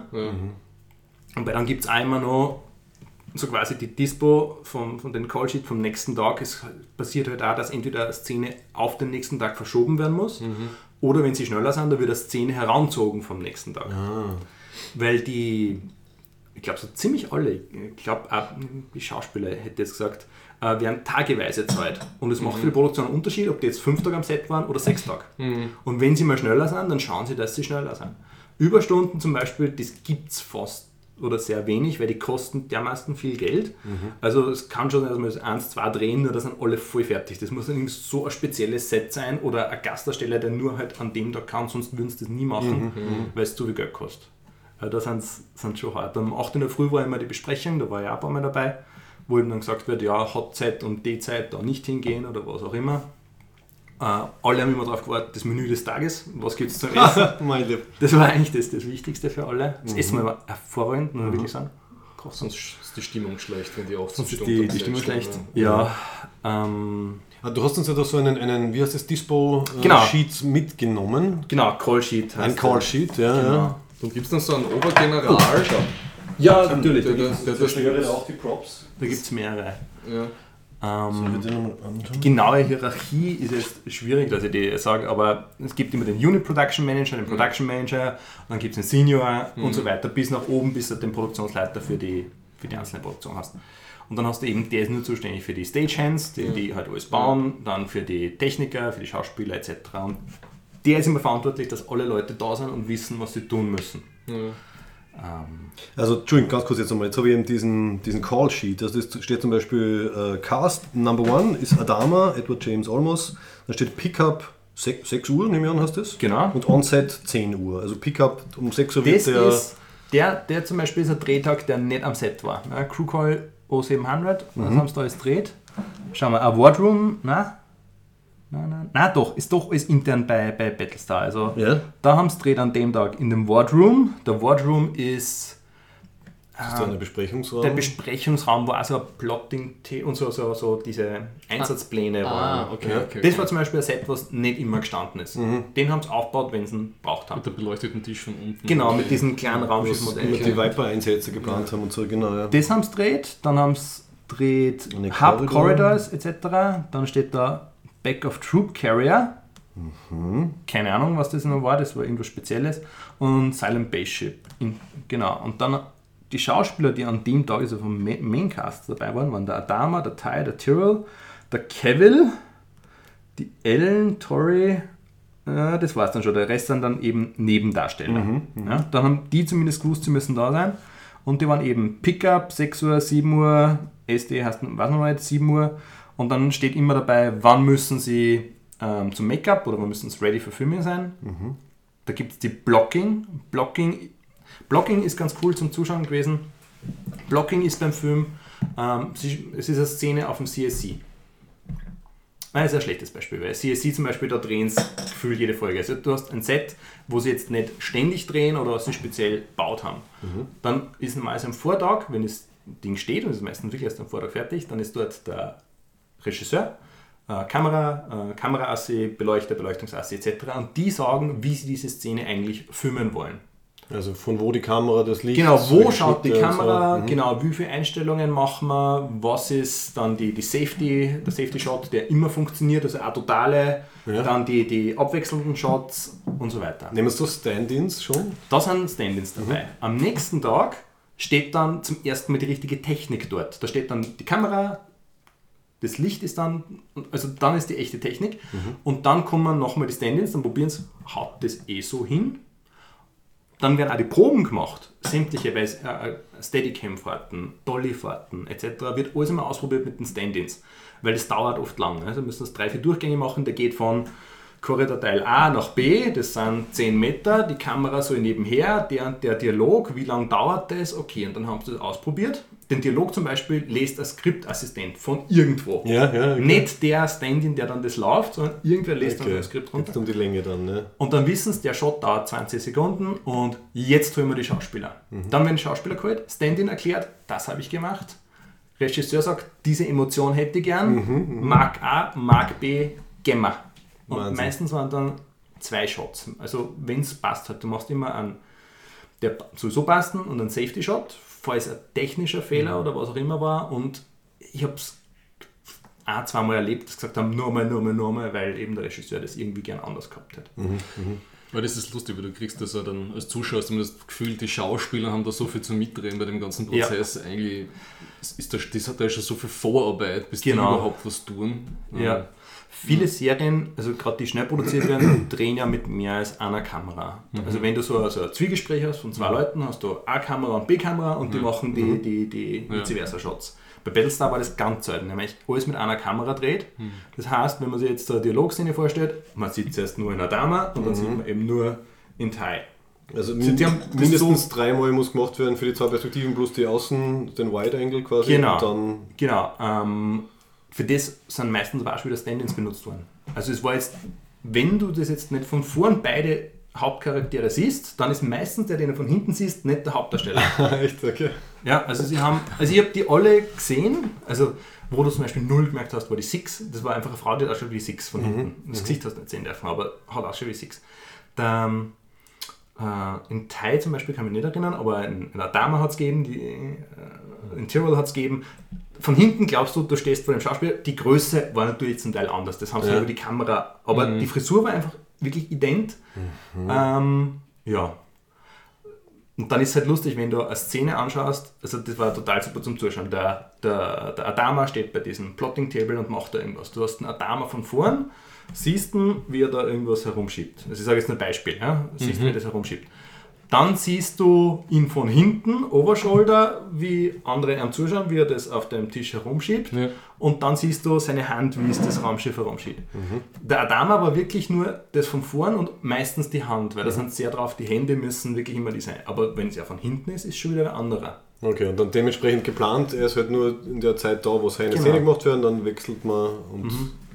Ja, das ist schon ziemlich also professionell, aber ein bisschen fließbandtechnisch. Es, also ich frage ist mich, absolut fließband. was das mit den Schauspielern und Schauspielerinnen dann macht, wenn sie sie, wenn sie dann quasi nicht mit ihren echten Spielpartnern spielen können. Hat da irgendwer mal irgendwie gesagt, das stört ihn? Das oder? Proben, was ich, wenn ich mitkriege, dass probt wird, ist meistens im Trailer. Also dann geht Schauspieler A zu B in den Trailer und dann spielen sie die Szenen. Mhm, okay. Also das ist jetzt nicht so, als, als würden die einmal vorher ihre Rezensionen lesen. So gut sind die ein, weil ich finde erstens, die Schauspieler waren sehr gut und, und auch die Leistungen waren sehr gut in der, in der Serie. Aber das haben die nicht am Set der Arbeit. Okay. Da ist die Zeit auch nicht. Weil wenn, wenn du das dort auch noch machst und dann hast Ja. du aber 20 Leute herumstehen, das, also die sind Ja, wirklich, okay. was kostet Okay, also Die das hat Serie das war immer Hotset so kurz wie möglich. Die hat immer schon das Problem gehabt, dass die Battlestar, dass die einfach Sci-Fi teilweise zu teuer waren. Ja, möglich, ja. Deswegen haben sie dann mit der verkürzten vierten Staffel irgendwie schon mal geredet. Ne? Und Genau, dieser in Halbstaffeln dreht worden, da hat man ewig Ja. auf die zweite Hälfte. Genau. Genau. das war ganz schlimm damals. da, da war eben nicht klar, dieses, dieses Planet der Affenende hätte ja das Ende sein können, Genau. wenn die Quoten nicht gestimmt hätten für den ersten Teil der vierten Staffel und so. Ne? Das, das ist vielleicht noch ganz cool, was, was schon dort war. Ähm, du hast den ganzen Produktionsstab von der Battlestar-Serie dort.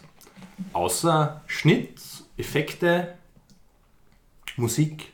Also das alles wird in LA oder wo auch immer die Leute halt sitzen gemacht. Aber was sie dort immer gehabt haben, waren die Production Meetings, wo sie die, die Folgen angeschaut haben im, im Rohstadion, wie es noch nicht äh, fertig waren. Also schon fertig geschnitten, aber noch fertig nicht geschnitten, bearbeitet. aber der Ton schlecht oder halt noch nicht richtig abgemischt.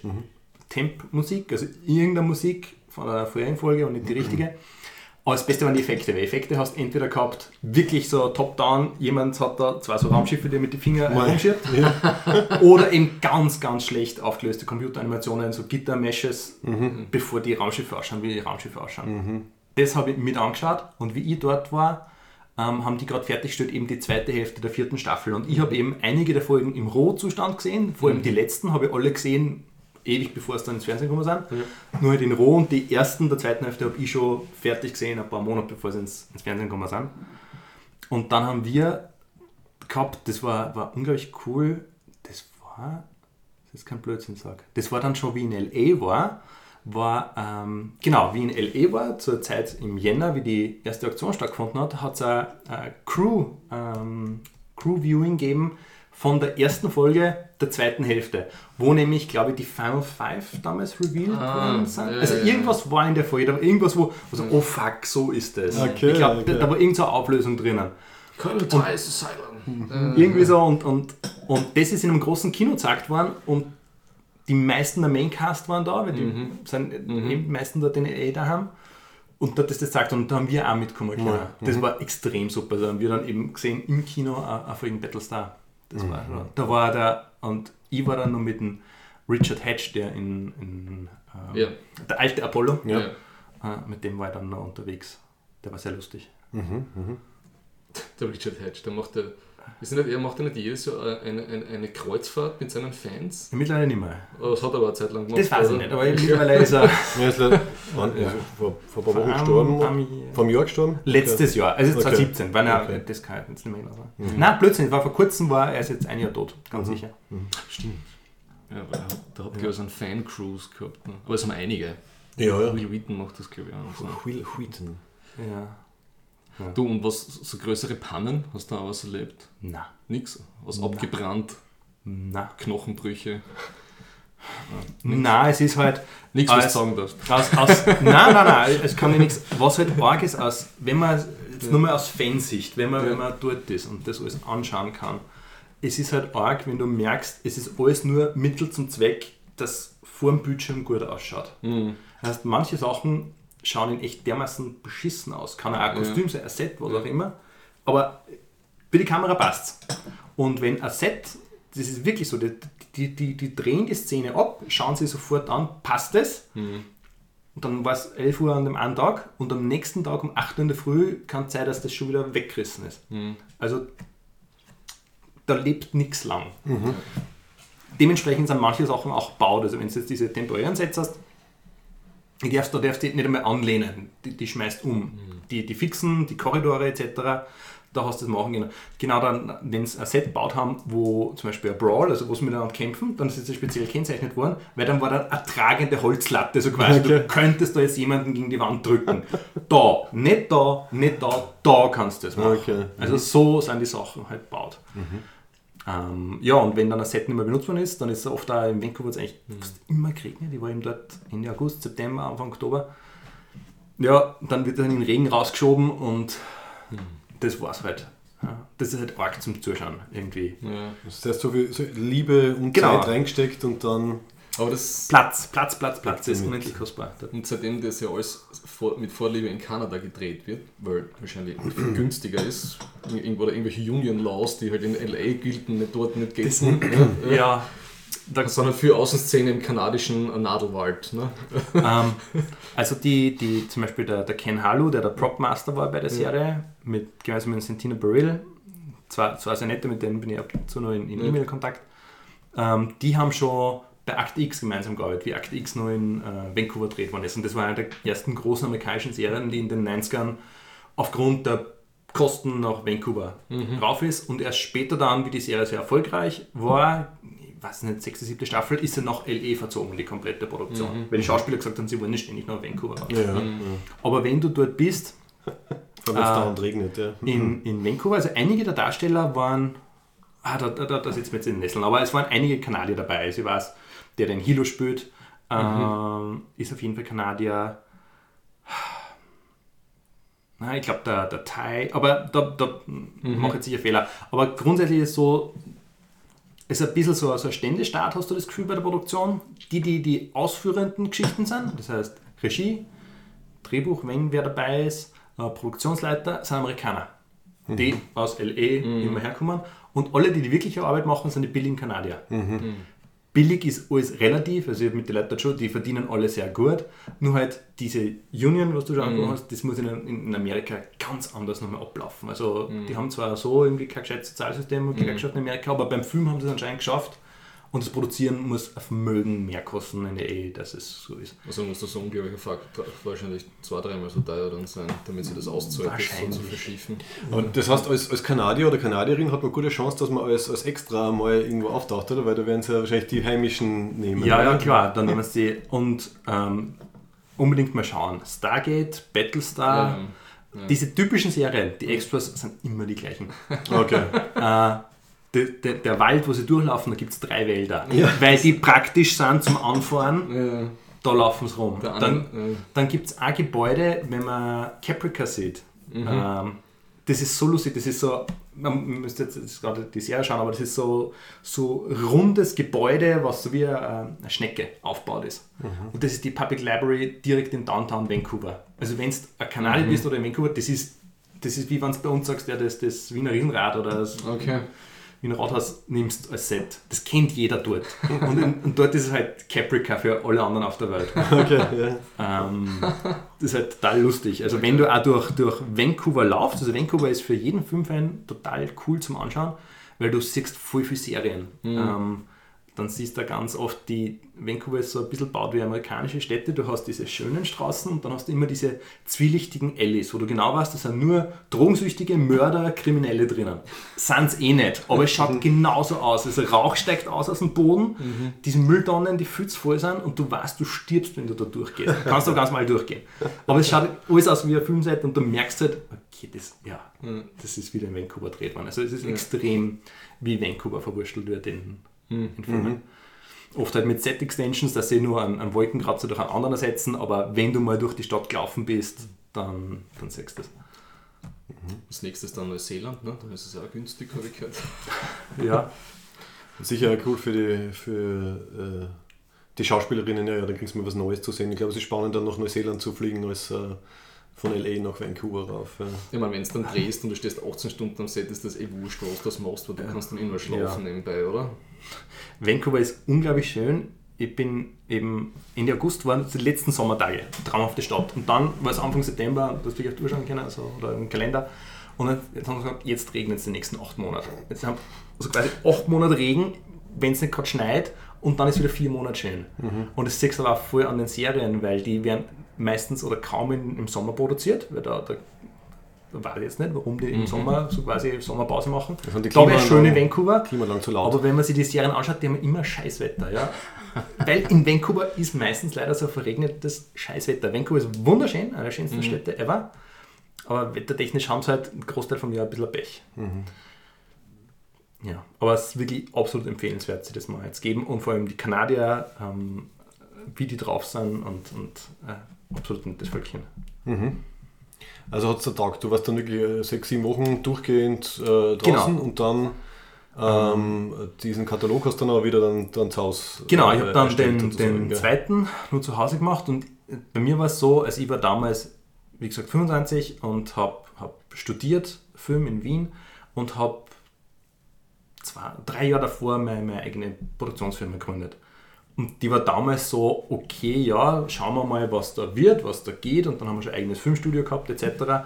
Aber es war jetzt noch nicht so, so dass wir gesagt haben, uh, wir haben jetzt alle tolle Jobs und können von einem gut leben. Es war alles noch so im Aufbau und schauen wir mal, wie es wird.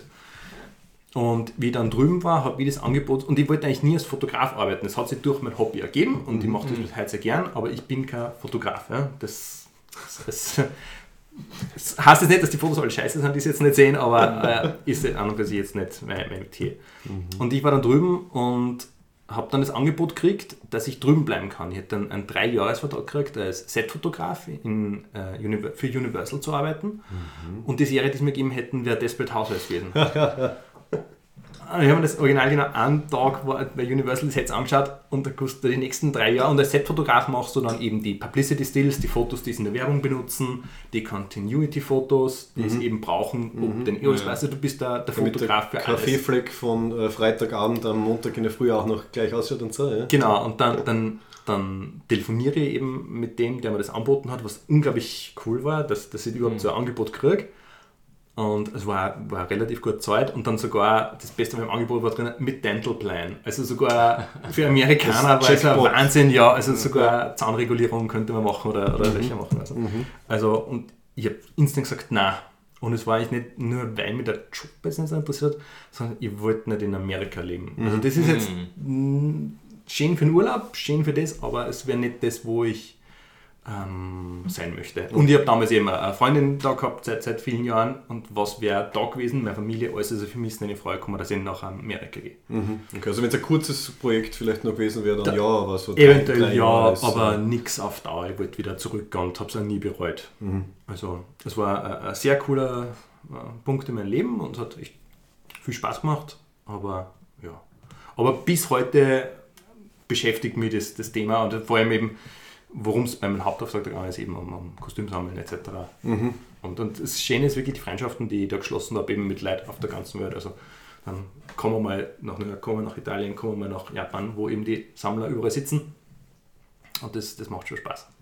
Und du hast ja, haben wir bei unserem Vorsprechen festgestellt, auch was im Angebot. Ne? Du, du bringst ja auch immer wieder, so. du stoßt immer was von deiner, von deiner Ja. Sammlung auch wieder ab. Ne? Wem von euch zwei ist das aufgefallen? Ich habe das in, bei diesem Star, im Star Trek Austria Auf Facebook hat es anscheinend Facebook-Gruppe, gepostet, der da, Thomas hat gibt's gesehen. jemand, Ja. da, gesagt, verkauft jemand um, um, was nicht, seine ganze, 10.000 Euro. um 10.000 Euro die eine komplette Playmates äh, Actionfigur-Sammlung. Ne? Genau, genau. Das bist du.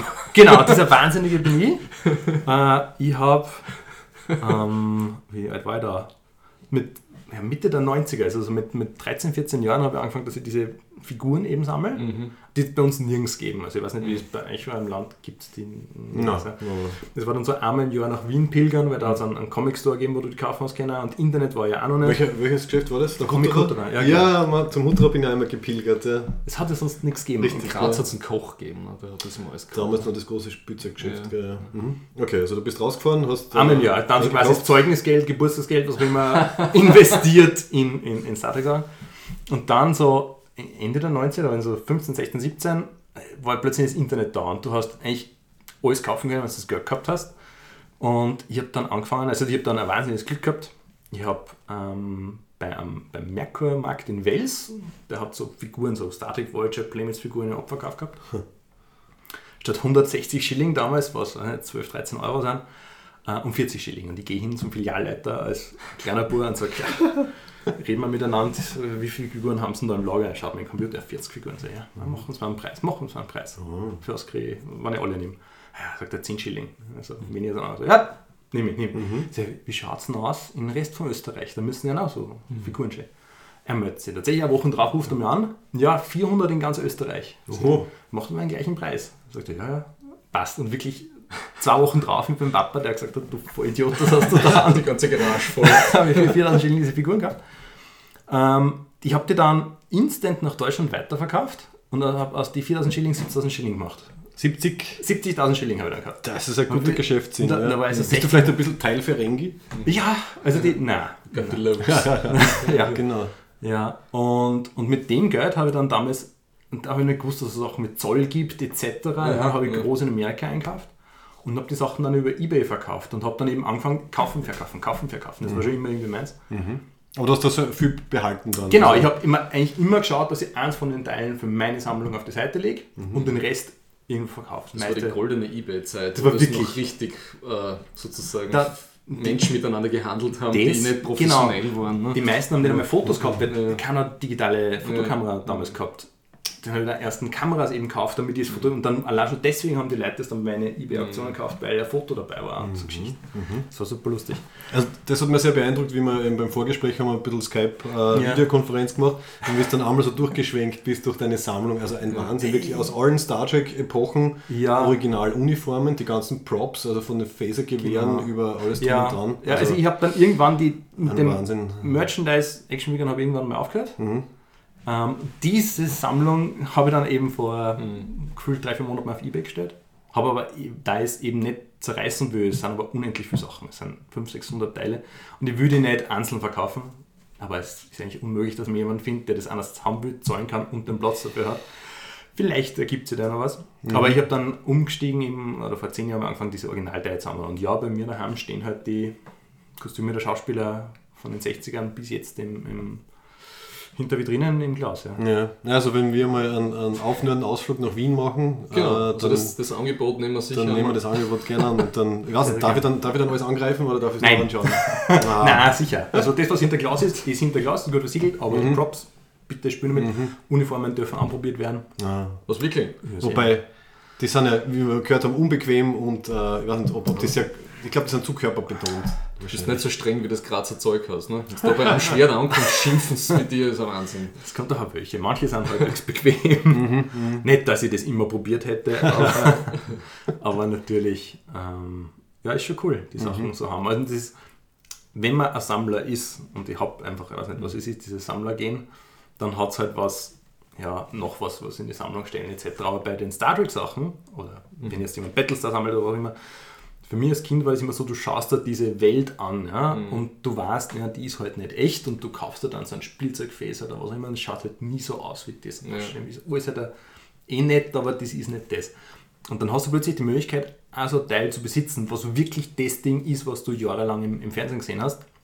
Und das ist dann so ein Moment, eben wie wenn der Indiana Jones was findet. Das, Ja, das gibt es nicht, dass es das in echt gibt. Ja. Und, oder dass du es besitzen kannst.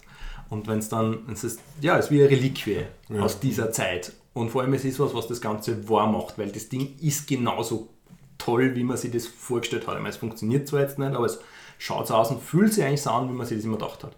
Was ist das nächste, auf das das aus, auf was du spitz Uh. bist? Gibt es da eine Liste? Oder? Ja, da, da, das wird nie zu Ende gehen, aber ich habe letztes Jahr habe ich gekauft bei einer großen Aktion ähm, von, von den neuen Star Trek-Filmen, von Ja. Star Trek 2009 und äh, Star Trek Into Darkness, die ganze Maincast. Also ich habe jetzt die alle zu Hause. Ähm, mir, und ich habe aus Star Trek Beyond, aus dem letzten Kinofilm, auch schon den echten Captain Kirk. Und da fehlen mir aus Star Trek Beyond noch einige Sachen. Also die Uniformen. Es steht, Wirklich die nicht- Uniform. es steht nicht Chris Pine bei dir Nein, in einem Glaskastel, sondern äh, Nein, ist nicht legal. Uniformen Aber ja, na, aber es, es, es hört eigentlich nie auf. Und es sind nicht so Sachen, wo man nicht glaubt, dass es die gibt. Ja. Ähm, Also hast du einen weißen Wal, auf den du schon ewig auf der Suche bist und den du noch nicht gefunden hast? Oder?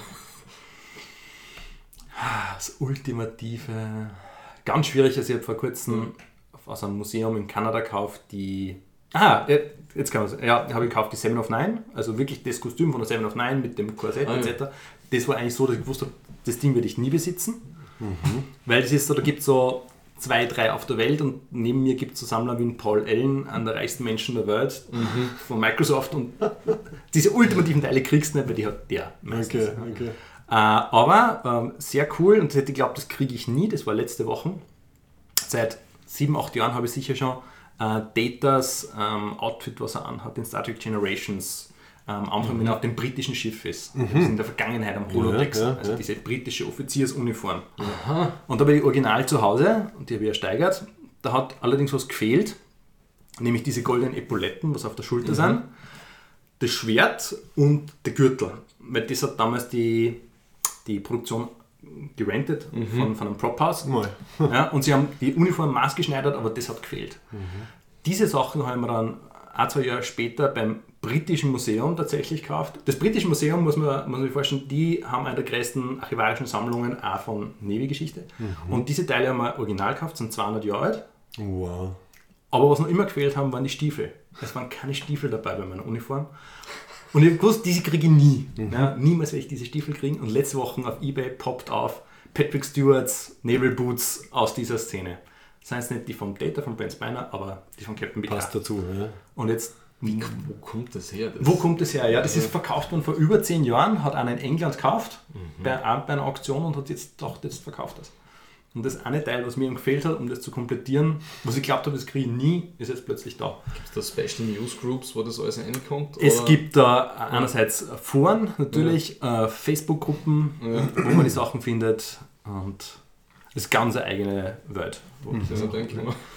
Irgendwie, das erinnert mich jetzt an, wenn man, also für Computerspieler, wenn man auf Steam irgendwie so anklickt, ja, die und die Spiele mag ich gerne, dann kriegt man dann eine E-Mail, wenn die irgendwie in Aktion sind. Genau. Dann kann man sich das vielleicht so vorstellen, so, die Stiefel, die du vor zehn Jahren wolltest, sind jetzt da. Nein, nein Ja. so, ist es, so ist es leider nicht. So ist es Also es steckt schon ein bisschen Arbeit dahinter, dass du auf Das- bleibst. Und viele Sachen habe ich auch gekriegt von Produktionsmitarbeitern, die einfach nicht gewusst haben, was das ist, weil oft, gerade bei den Feature-Filmen, die Sachen sind oft weggeschmissen worden. Also die Uniform nicht, aber die Props oder Set Decoration, das wird weggeschmissen. Und ein paar Sachen nehmen wir mit, zum Beispiel von, von der Defiant oder von jedes Starship oder Starfleet-Raumschiff hat ja ähm, so eine Dedication Plaque auf der Ja, Brücke. genau. Ja. Die sind total geil. Ja? Weil Die, die hängen sieben Jahre auf dem Set, wenn sie das bauen. Und diese Sets werden einfach abgerissen. Ja, weil die, die kann man nicht einlagern. Und ich habe zum Beispiel von der Defiant diese Plague, die da oben hängt ist, weil der Doug Drexler, der damals Scenic Artist, glaube ich, bei der Serie war, hat die mitgenommen, wie das wie der Set abgebaut worden ist. Und das hat er dann von ihm gekriegt. Mal, okay. Und das ist dann halt schon sehr cool. Und das sind so Sachen, die kriegst du nicht, weil einerseits wissen die Leute nicht, dass das was wert ist oder, oder, oder haben auch nicht das Gefühl dafür. Und dann ja, tauscht man sich halt aus und weiß, da ist es vielleicht. Ja. Und würde dich was von Discovery äh, interessieren? Das wäre jetzt das Aktuelle. Thomas Ah. hat Thomas hat es nicht einmal fertig geschaut. Ähm, Natürlich, allein um die Sammlung zu erweitern, brauche ich von jedem Typus der Uniformen Ja. eine. Es Ähm, geht gar nicht anders. Es, gar nicht es war sehr Sammlung-. Sammlung bei der, Sammlung, ja. Wart ihr bei der, äh, bei der Comic-Con in Wien? vor zwei Jahren. Ich war nur bei der ersten. Die Okay, letzten weil zwei war ich nicht. dieses Jahr Ja. war der, oder 2017 war der Jason Isaacs da, Ah ja. der in Captain Lorca ja, spielt. Genau. So. Der Ähm, jetzt Har- Harry Potter und Star Trek, jetzt hat er schon zwei große Franchises abgedeckt. Ähm, und das war dann sehr lustig, da hat es dann gegeben so ein Special Panel, wo man, ich glaube 40 Leute und er für so eine Stunde, wo Q&A war und davon hat 20 Minuten ich mit ihm gesprochen, weil ich Frage und jede Frage und der hat das alles. Und dann habe ich gesagt, ähm, wie, weil man hört immer die Geschichten, Schauspieler nehmen die Uniform mit nach Hause. Hat er das auch gemacht? Und dann habe ich gesagt, ja. Aha. Und damals hat man schon gewusst, dass die Serie verlängert ist. Aha. Okay. Und dann hat er darüber geredet, er hat die schon einpackt, weil so quasi wird er ihn nicht mehr brauchen. Und ich gesagt, verdammt, Oh, verdammt. Das heißt, er Ja. wahrscheinlich irgendwas passiert oder der Spoiler, der Spoiler war das war so ein bisschen ein Spoiler, also anscheinend. Ja, und er hat eine tatsächlich mit nach Hause genommen und dann nach einer Autograph-Session, holen wir ein Autogramm, meine Visitenkarte, Falls sie. sollten Sie sich mal trennen wollen. I will take it off, off your hands. Genau. Ja. Genau. Hat sich komischerweise nicht gemeldet. Aber Ja, kommt vielleicht. Oder Ja. vielleicht braucht das wirklich noch, weil ich habe halt, hab ich noch ein bisschen recherchiert, eben, wie es mit der zweiten Staffel von Discovery ausschaut und angeblich ist der, der Isaacs ist, ist nicht abgeneigt, dass er auch wieder mitspielt. Also er, vielleicht existiert er ja noch als die Normalversion. Ich Also die glaube, Paralleluniversumsversion ist ja tot, aber also die, die Mirror Universe, aber die unsere Version es könnte noch irgendwo sein. Sicher einen bösen Zwilling im normalen Universum. Den wir dann durch einen Bart erkennen. Ja. Ähm, Ah, das wäre natürlich lustig. Also ich glaube, wir sehen ihn nur mal so als, als Special Guest. Ich glaube nicht, dass er als Maincast zurückkommt, aber irgendwie glaube ich Vielleicht so als Flashbacks oder so. aufklären Ja. oder was auch immer was mit dem echten Lorca passiert ist. Ja, die, nein, man, okay, das, ist- das, das schweift jetzt ab, aber ich frage mich, also erstens, wann ist er ausgetauscht worden? Zweitens, wie gut hat er sich da verstellen können? Weil es, glaube ich, doch nicht so selbstverständlich Ja. Paralleluniversum und auf einmal musst du tun, als würdest du reingehören und so. Also da ist eh, könnte man Ja. noch einiges rausholen, ja. Ja, ja na stimmt. Die, die Meinungen, die ihr zu Star Trek ist total lustig, weil es ja Mhm. auch so oft auseinander geht. Also, äh, Ja. also, wenn, der Purist. Ich bin leichter zu amüsieren. also DS9 ist mein absoluter Favorit. Auch. ja, Äh, das, dann, das bei mir. dann, ja. dann kommt TNG, was aber einfach von dem ist, wie die, wie die Geschichten erzählt worden sind. Einfach Ja. so weit weg ist von DS9, dass DS9 trotzdem einen ganz anderen Stellenwert hat. Und weil es die besten äh, Nebencast-Leute hat. Das ist das, äh, mit jeder Nicht-Science-Fiction wurscht was. Also ich finde bei DS9 die Schauspieler und wie alles funktioniert, war ein Traum. Ähm, Voyager, da werde ich nach wie vor nicht warm damit. Ich mag es designtechnisch, aber das war es dann auch schon. Also, ja. Und Discovery, also wenn man jetzt die, die ganze neue hernimmt, wow, habe ich mich auf die gefreut. Ich habe ich hab mir gedacht, die wird Ja. optisch voll der Wahnsinn, aber wird halt super flach und, und wird nicht wirklich in das Universum reinpassen. Erwartung 1 zu 1 erfüllt. Ähm, ich habe mir sehr gerne angeschaut, ich habe mich jeden Montag drauf gefreut. Es war nie so, dass ich noch dachte, na ernsthaft, das mache ich nicht, sondern nein, mir war, bin einfach mit der Einstellung, oh Gott. Ja, Bist mit der richtigen Einstellung ja genau, ich habe mir gedacht, nein, ich lasse mich enttäuschen und es war halt so, es war einfach wie die, die neuen Filme gemacht und dann mhm. mhm. so ist halt auch das. Es ist wunderschön, es geht zumindest irgendwie weiter mit Star Trek und die, die, die Zeiten, so wie es mal war, das wird es nie wieder spülen. Also die, die Damit habe ich mich schon. Ideologien Ja. so schön verpackt und sonst was, das, das gibt es halt nicht mehr. Hm. Oder allein, wenn man einen Schauspieler sieht in einer Dialogszene in TNG, wo die 10 Minuten darüber reden, ist der Data ein Lebewesen, ja oder Mhm. nein, und wie gut die Schauspieler sind und die haben spielen dürfen.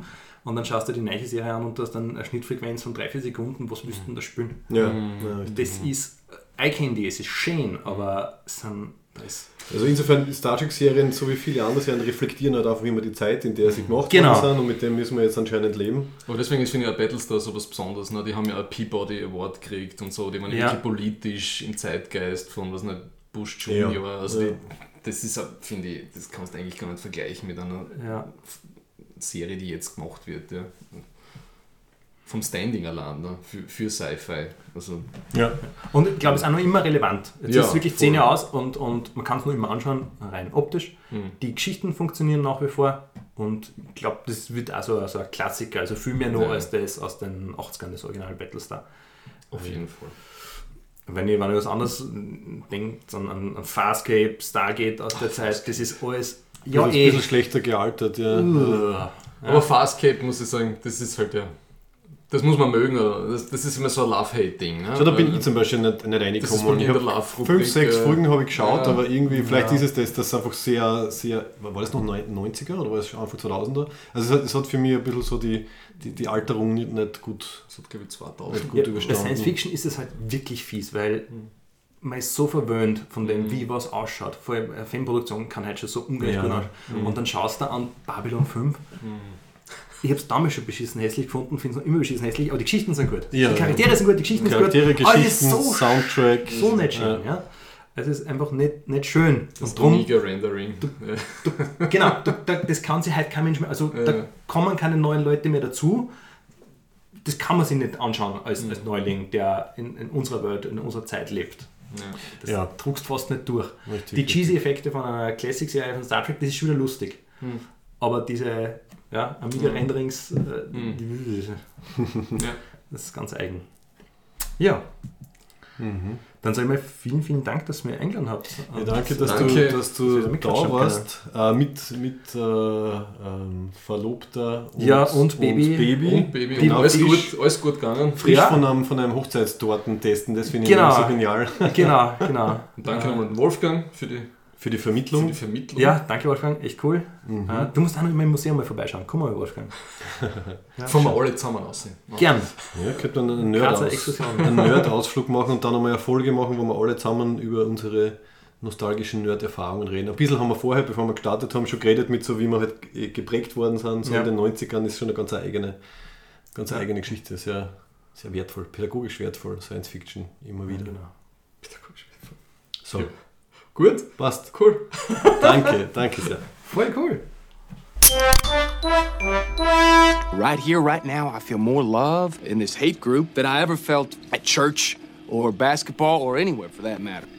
Ja, wir kommen jetzt von der Science Fiction zur, eigentlich auch Science Fiction, zur Superhelden Science Fiction. Science Fiction. Ja, ist Black Panther Science Fiction?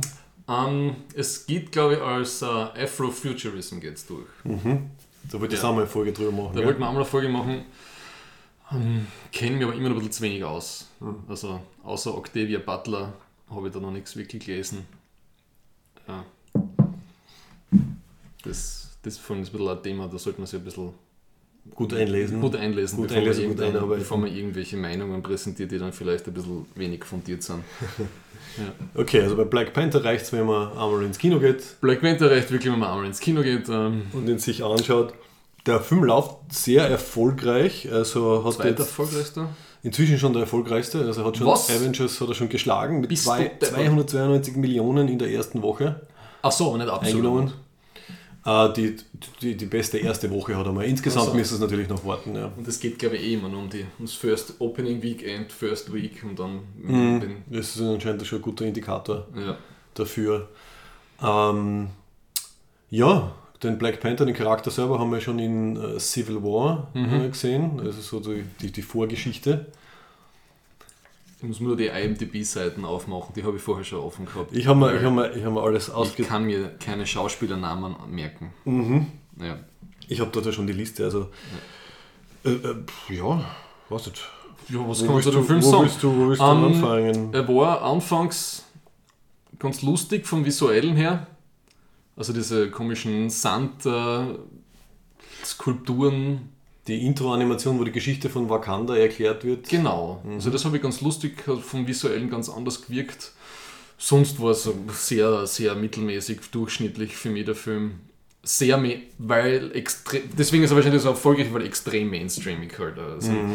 ich bin jetzt, also überrascht jetzt die eh nicht, ne? ich bin jetzt nicht so der, der Superhelden äh, Comic-Verfilmung-Fan, ich bin eher schon äh, übersaturiert, ich, kann, ich halte das eigentlich schon gar nicht mehr aus. Ich mag so Deadpool, äh, Guardians of the Galaxy, der letzte Tor, ich mag es eher, wenn es ein bisschen schräger, bunter, weniger mainstreamig ist. Ne? Was wahrscheinlich hat das erklärt, dass die Filme jetzt nicht so erfolgreich sind wie der.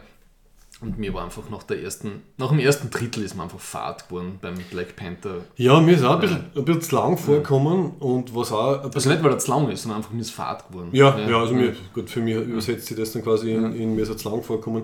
Und was ich vom Aufbau her auch interessant äh, und ein bisschen äh, irritierend am Anfang gefunden habe, der, der Gegenspieler, Killmonger, sieht man so irgendwie nach, nach 15 Minuten das erste Mal diese Szene im, in diesem britischen Museum Ja. und dann verschwindet er gefühlt für eine Dreiviertelstunde oder Stunde und Ja. taucht dann erst wieder auf. Also es ist sehr viel, der, der Schnitt ist, war für mich dann ein bisschen zu groß. Also bis dann halt klar wird, okay, das wird jetzt der Bösewicht und der hat die und die Motivation. Ähm, aber dafür war er zum Beispiel so guter, äh, interessanter Bösewicht. Das war zumindest mal eine positive Überraschung, weil er hat da, es war kein, kein CGI-Monster, das auf, auf Rache aus war, sondern er hat wirklich eine Motivation gehabt. Der Konflikt mit dem T'Challa, also dem, dem König bzw. dem Black Panther, war halt, dass die sich nicht einmischen wollten. Also Wakanda äh, ist halt isoliert und mischt sich, obwohl es irgendwie das höchst technologisierte und modernste Land der Welt ist, halt versteckt er sich. Und der Killmonger äh, sagt halt, das, das muss aufhören und er will halt die, die Unterdrückten auf der Welt äh, ja, mit Waffen ausstatten und halt einmal da ein bisschen aggressiver Politik machen. Also er ist natürlich, äh, ich weiß nicht, er bringt seine Freundin um, er, er, Das war der Moment, wo ja, da gemerkt schießt haben, dass er wirklich böse Ja, ist. Evil Guy ist evil. Aber er, er, hat, er, hat zumindest, eine- er hat zumindest eine Motivation gehabt, halt irgendwie basierend auf seiner, auf seiner Kindheit. Ja, Sein, ja. sein Vater ist umgebracht worden, er ist in den USA aufgewachsen, hat Wakanda irgendwie nur von, von Geschichten im Endeffekt kannt. Also ja, das, das habe ich, das hab ich ganz nett Also man erfährt, nicht erfährt von- ihm trotzdem mehr als über den, über den Hauptdarsteller, den, äh, den Black Panther, finde ich. Ja, und T'Challa. Den T'Challa, den, der, der was Chadwick Boseman spielt. Mhm. Ja. Ja, und insgesamt ist es halt ein bisschen eine Familiengeschichte eigentlich fast. Gell? Also es geht sehr, sehr viel um Vater-Sohn-Beziehungen eigentlich. Also immer wenn sie diese, Mhm. diese Vibranium-Visionen haben, dann geht es immer darum, dass der Sohn mit dem Vater redet und irgendwie halt so versucht, seine Identität zu finden. Und halt so, Vibranium. Die Vibranium das. Unobtainium ja, der, des MCUs.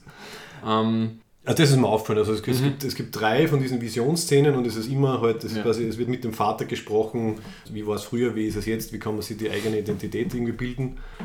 Das war irgendwie sehr stark drinnen.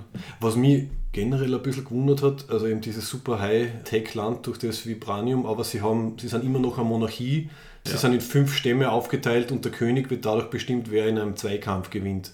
Also das, das ist ein bisschen eine, eine Diskrepanz für mich. Also wenn man, wenn man schon so weit ist, ähm, von der Entwicklung her, glaube ich, dann sollte man, sollte man sich in eine Demokratie reingeschafft haben. Und ha? das ist eh für mich bei dem Film ein bisschen problematisch. Also er wird ja hoch gelobt, zu Recht, ne? eben wegen dieser ganzen Repräsentativ von afroamerikanischen Schauspielern, eine positive, positive Vision von, von Afrika. Mhm. Aber ich habe nach dem Film ein bisschen das, das Gefühl gehabt, dass wenn ein bisschen mehr Zeit vergeht und so von aus einer Richtung so von Critical Blackness Studies und Postcolonial Studies habe ich das Gefühl, dass schon viel Klischees über Ja. Afrika reproduziert Ja. wurden, die finde ich okay sind, aber die man vielleicht auch anders machen hätte können. Was ich positiv finde, ist eben, dass das, dieses, diese Hauptstadt in diesem Wakanda so eine, so eine Techno-Metropole ist und ich, ich traue das mir mal so sagen jetzt, dass die meisten Durchschnittsösterreicher, Europäer ein sehr anderes Bild von Afrika haben. Ne? Also was man von diversen NGOs, äh, Spendenaufrufskampagnen gehört, dass das irgendwie arme Leute am Land sind. Genau, ja. Obwohl Afrika ja auch heute schon die Bevölkerung zu Großteil in Städten lebt. Ja. Das finde ich gut, dass das einmal so ein positive, positives Bild ist, Mhm. aber sonst eben dieses ganze Tribalistische von der Musik her und auch, was heißt immer so diese, diese Represent- Representation-Issue, dass das so, so gehypt wird, wa- was ja eher berechtigt ist. Ja. Aber es sind also einfach die meisten Schauspieler sind dann trotzdem Amerikaner, die dann Afrikaner spielen und sozusagen ihr Bild von, von afrikanischen Helden machen ja. Kann man kritisieren, es ist nicht schlimm, ja, aber ich finde es halt, es ist nicht so die Gmate wie Isen, ja, dass das jetzt alles super drüber ist, sondern ich finde, da, da kann man schon so bei ein paar Punkten ansetzen. Mhm. Ich finde, das hat Shane gesagt. Also Ja. ich glaube, jetzt nach dem ersten Hype wird Ja. dann wahrscheinlich in ein paar Wochen wird das dann Ja. ein bisschen genauer durch, Ja. durchanalysiert. Ja. Mir hat vor allem gefallen die, die Schwester von ihm, Mhm, die Shuri.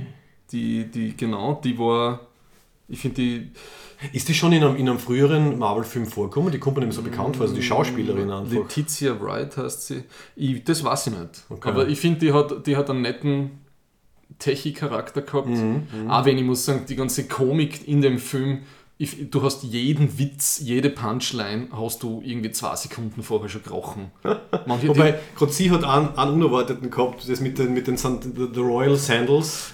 oh, I call Also- them Sneakers. Ja, Ja. also da habe ich schon lachen müssen. Das hat eh Ähm, passt. aber Äh, sie, sie war sehr, sehr einfach sympathisch und, Ja. und, und Ja. natürlich. Und ich glaube, sie, sie soll ja im Film irgendwie nur 16, 17 Jahre alt sein. Also sie ist quasi wirklich die junge, Aha. die junge Schwester, Ja. schon das volle Genie. Also Ja. der Regisseur hat in einem Interview gesagt, dass sie also gescheiter ist als der Tony Stark im, Ja. im, im Marvel-Universum. Also sie ist jetzt eigentlich der neue, neue Brain im, im MCU. Aha, okay. Angeblich, ja. Vielleicht treffen sie sich ja mal und bauen irgendwas Cooles. Und die Dings finde ich auch, diese, die, die Kriegerin, die Okoye, Mhm. die habe ich erst, die Dania Gurira, die anscheinend. Oh, ach, In Walking Dead, die ein. Michonne. In Walking Dead, das ist, ist sie das? Ja, angeblich. Also ich habe sie... Die hätte ich jetzt nicht Ich habe schon so lange Walking Dead nicht mehr geschaut, ich habe sie auch nicht erkannt, aber Okay. ähm, dann noch nachrecherchiert. ähm. Ich muss sagen, das finde ich dann super gecastet. Da nimmst du die Physikalität ab in der Rolle. Ja. Und das finde ich oft problematisch. Also finde ich u- unabhängig von Mann oder Frau jetzt. Ja. Also ich finde, wenn ich einen super Haut drauf Charakter habe, dann muss der auch irgendwie rüberkommen auf der Leinwand. Sie hat das super gemacht. Mhm. Und was bei ihr, das war der einzige Charakter, der, wo der bei mir ein bisschen so Reson Resonanz erzeugt hat, weil sie also das ist mit Loyalität und ich tue ich jetzt sozusagen, bin ich jetzt weiter bei dem König oder den alten König, wen unterstütze ich jetzt so, also da war so ein Rollenkonflikt. Das habe ich Mhm. Ja, ganz genau. okay Gibt es ja die eine Szene, wo sie sagt, also sie hat quasi ihr, ihre Treue, hat sie halt dem Thron geschworen und wer jetzt gerade auf dem Thron sitzt, ist dann nicht nicht relevant in dem Sinn, sondern sie, Ja. sie muss halt dem, dem Land und dem Thron treu sein. Ne? Ähm, was mir dann weniger gefallen hat, also wie dann das ähm, CGI-Nashorn gekommen ist und die Beziehung zu ihrem äh, Lover, wo sie immer sagt, my love, ne? der absolut unmotiviert die Seite wechselt.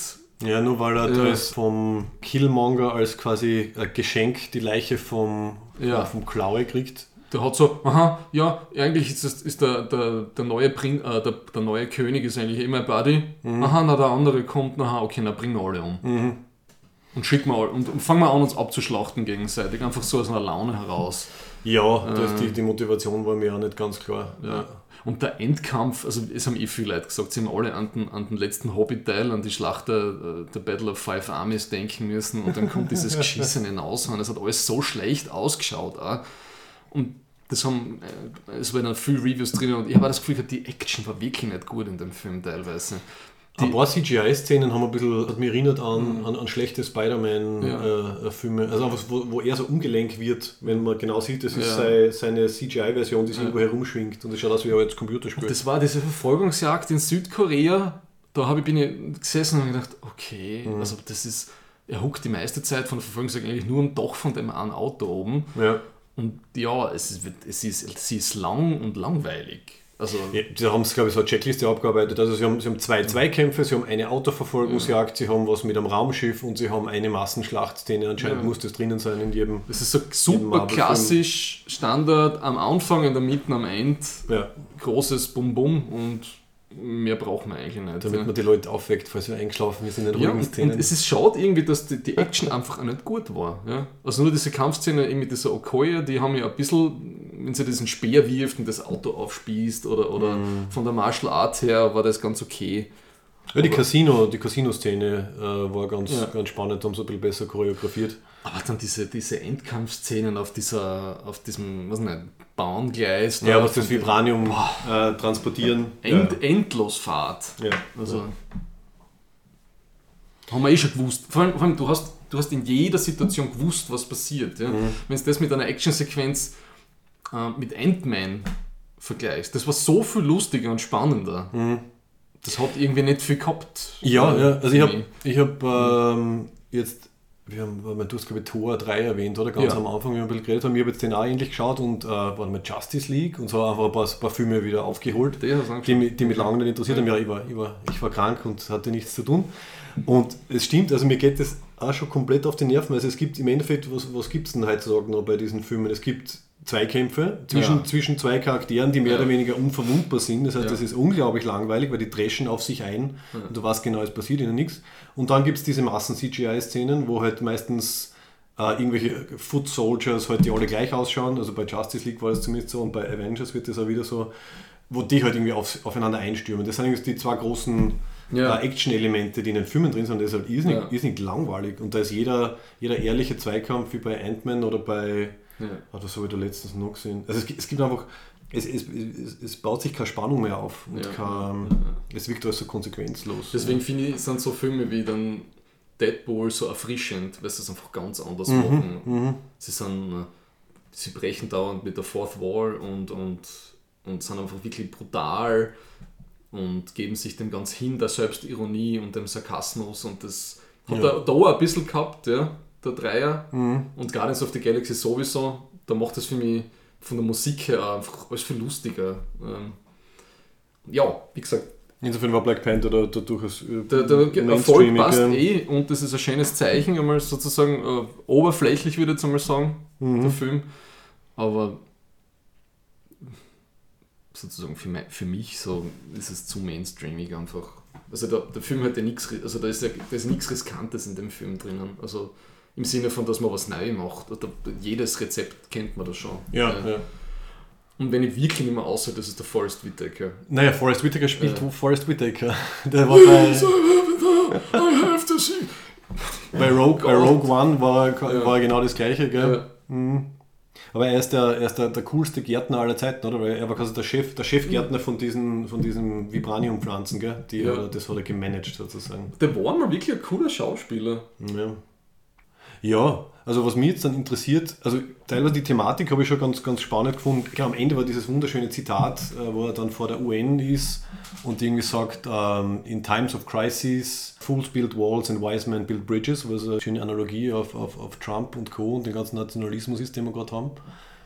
Und ich bin gespannt, wie sich das dann weiterentwickelt, weil jetzt öffnet sich ja sozusagen Wakanda nach außen, gibt sich irgendwie so zu erkennen. Das heißt, sie haben jetzt eine riesen Zielscheibe drauf. Wobei das ja dann, ich finde, auch nicht ganz ehrlich ist in dem Film. Weil die sind ja gleich beim, die sind ja im großen Seenbereich, nehmen Lake Victoria, das ist Ruanda gleich nebenan und das ist wahrscheinlich vom Namen her ziemlich angelegt. Das heißt 1992, wo der große Genozid war, wo sich zwei Millionen Leute gegenseitig mit der Macheten umgebracht haben, sind, haben die einfach zugeschaut. Ja, ne? ja, richtig. Ja. Und da habe ich mir dann gedacht, okay, da, über sowas erwähnen wir anscheinend nicht. Ja.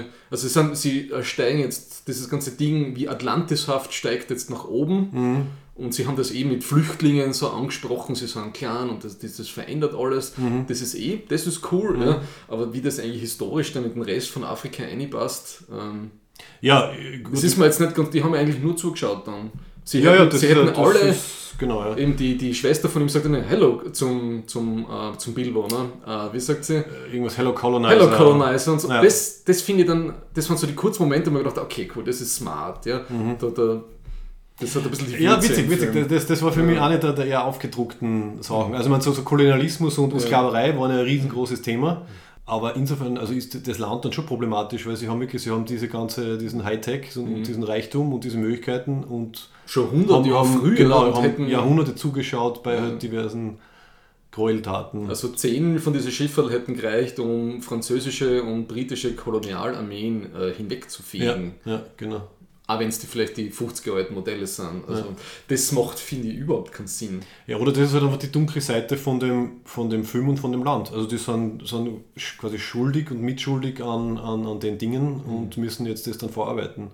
Weil es geht ja ein bisschen darum, dass halt der, Okay, ja. der T'Challa mit seinem Vater in Konflikt gerät und halt so irgendwie ein bisschen so diese Traditionen halt irgendwie ablegt und, und halt irgendwie das Land dann in die neue Zukunft führt und halt ein bisschen das wieder gut macht. Ich glaube, es kommt, Ja. es kommt einmal direkt vor, dass er sagt, I have to, to right these wrongs und da meint er halt den Tod von seinem Onkel, aber wahrscheinlich auch ein bisschen die, die Nicht-Einmischung. Das würde ja Sinn machen, wenn sie nicht so übermächtig wären. Das sind anscheinend die Übertechnologie-Nation, die eh alles platt machen könnte, wenn sie wollte. Also das in, in dem Kontext finde ich das eigentlich nicht besonders äh, logisch. Mhm. Aber gut. Und dann noch problematischer eben, geleitet von einem Monarchen, der halt Ja, ja, ja. zufällig ist halt der, der T'Challa ein, sehr, ein, ein, ein, weiser, ein weiser und guter Mann. Aber was ist, wenn da halt einmal irgendwer nachkommt, der das alles ebenso wie der, wie der Killmonger einfach zum Bösen nutzt? Also das ist schon problematisch. Und auch diese, auch diese Geschichte mit diesem Gorilla-Stamm-Tribe. Der Mountain Tribe, ja. ja, ja. Bist du deppert. Da war, die, da war die zweite extrem lustige Szene, wo, der, wo er den CIA-Agenten halt irgendwie zum Schweigen bringt und dann sagt, if you say one more word, I will feed you to my children.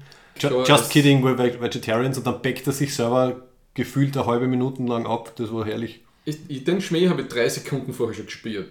Möglich, ich habe ihn Ja. trotzdem sehr lustig gefunden. Also der, der ich habe den Charakter ganz nett gefunden, weil er halt ein bisschen selbstironisch war. Also Okay. hat ja, was der den Zweikampf am Anfang hat er ja verloren, aber hat ihn jetzt anscheinend nicht irgendwie die, eine Zacke aus der Krone, die er nicht hat, äh, gebrochen. Und am Ende rettet er ja dann alle. Und das ist auch ein schönes Zeichen, dass in dem Film ein bisschen so um, um halt Öffnen und Verbinden geht. Äh, beim zweiten Mal schauen ist mir dann aufgefallen, dass er dann am Ende anscheinend im Rat mit dabei ist. Also dieser fünfte Stamm war ja irgendwie, hat sich irgendwie distanziert von den anderen. Das sieht man am Anfang. Ne? Und äh, ja, und dann ist er halt irgendwie dabei. Also ja, haben sie da auch ein bisschen Einheit dann. Ja. Hm. so ist man dann auch gegangen im Kino, ne? Nach einer, Dreiviertel, nach einer halben Stunde war irgendwie die Luft draußen. Ja, nein, so schlimm habe ich es jetzt nicht gefunden. Also ich finde, ich war ein passabler, passabler Marvel- Marvel-Film halt, wenn man, wenn man die ganzen politischen Sachen halt irgendwie wegrechnet, dann war es ein okayer Film. Wenn man die ganze Metaebene dazu rechnet, dann war es halt Viel okay, was mir Was- was Besonderes. Ja. Also da hat man Tor 3 war viel kurzweiliger und lustiger Ja. als, als der Film. lustiger war er auf jeden Ja. Fall. Ja. Und was mich auch positiv überrascht hat, weil ich kann mich nicht mehr nicht erinnern, ob er gleich war im In welchem Film ist der, ähm, dieser, dieser Klaue gespielt vom Andy Serkis? Der ist ja in noch einem Marvel-Film, ist der schon vorkommen. Äh, Age of Ultron, glaube ich, der, der zweite Avengers oder so. Und ich finde, der Andy Serkis hat extrem gut gespielt. Also ich finde schon, dass der, jetzt, Ja. dass der dann... Wie der tot war, hat der ist, Film ja. noch weniger Ja. Spannung gehabt, finde ich. Und- also allein bei dieser Verhörszene, wo er zum, was, für ein, was für ein Oldie singt er da? Äh, don't hurt me, Ja. don't hurt me no So more. wie- ja, ja. Ja, Also er, er ist super. Also Das reißt das, Applaus, ja. ist, das ist ein Wahnsinn, oder? Wie der sich, ich weiß nicht, ob der immer schon so Ambitionen gehabt hat von, von Gollum spielen, ohne dass man sein Gesicht sieht, jetzt bis zu halt wirklich als Schauspieler. Ich finde, der also hat der, was. der, der Georg, mein Sitznachbar im Kino, hat mich darauf hingewiesen, dass der Bilbo steht gerade vom Gollum. Ah ja, genau, der Martin Freeman und der, Ja. und der Andy Serkis, genau. Ja, da waren Highlights. Wobei die Schauspieler und Schauspielerinnen waren, waren generell sehr gut. Nein, Andy Serkis ist super. Die Angela Bassett, die, die Königin, ist ja auch eine super Schauspielerin.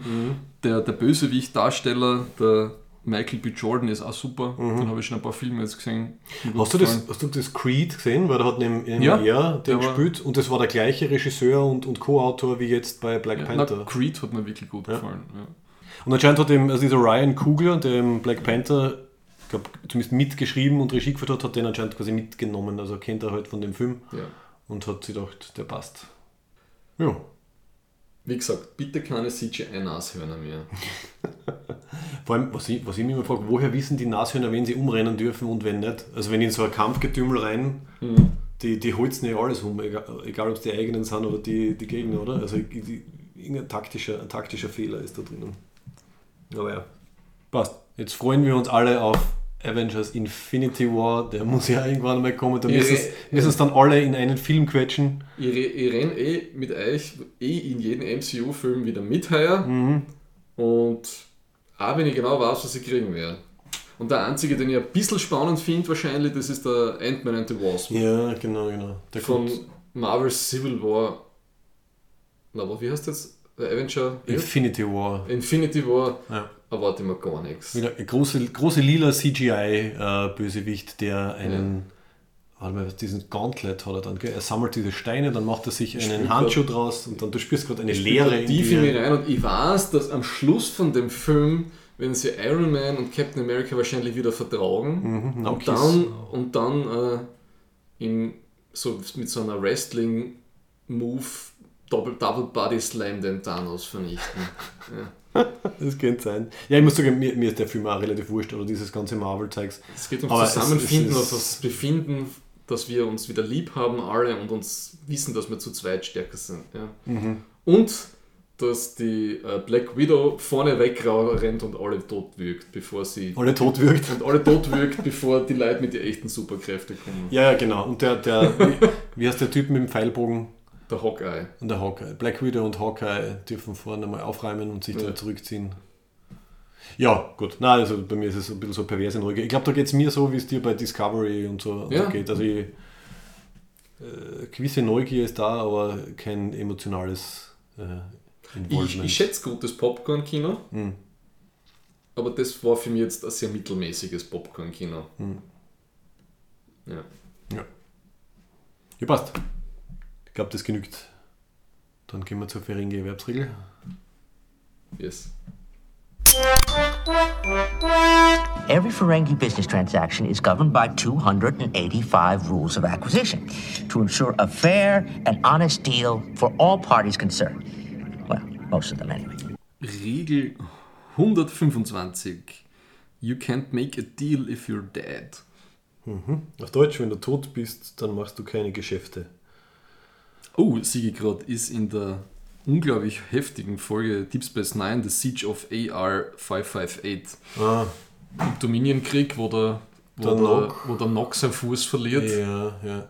Das ist uh, die war heftig, die Ja. Folge. ja.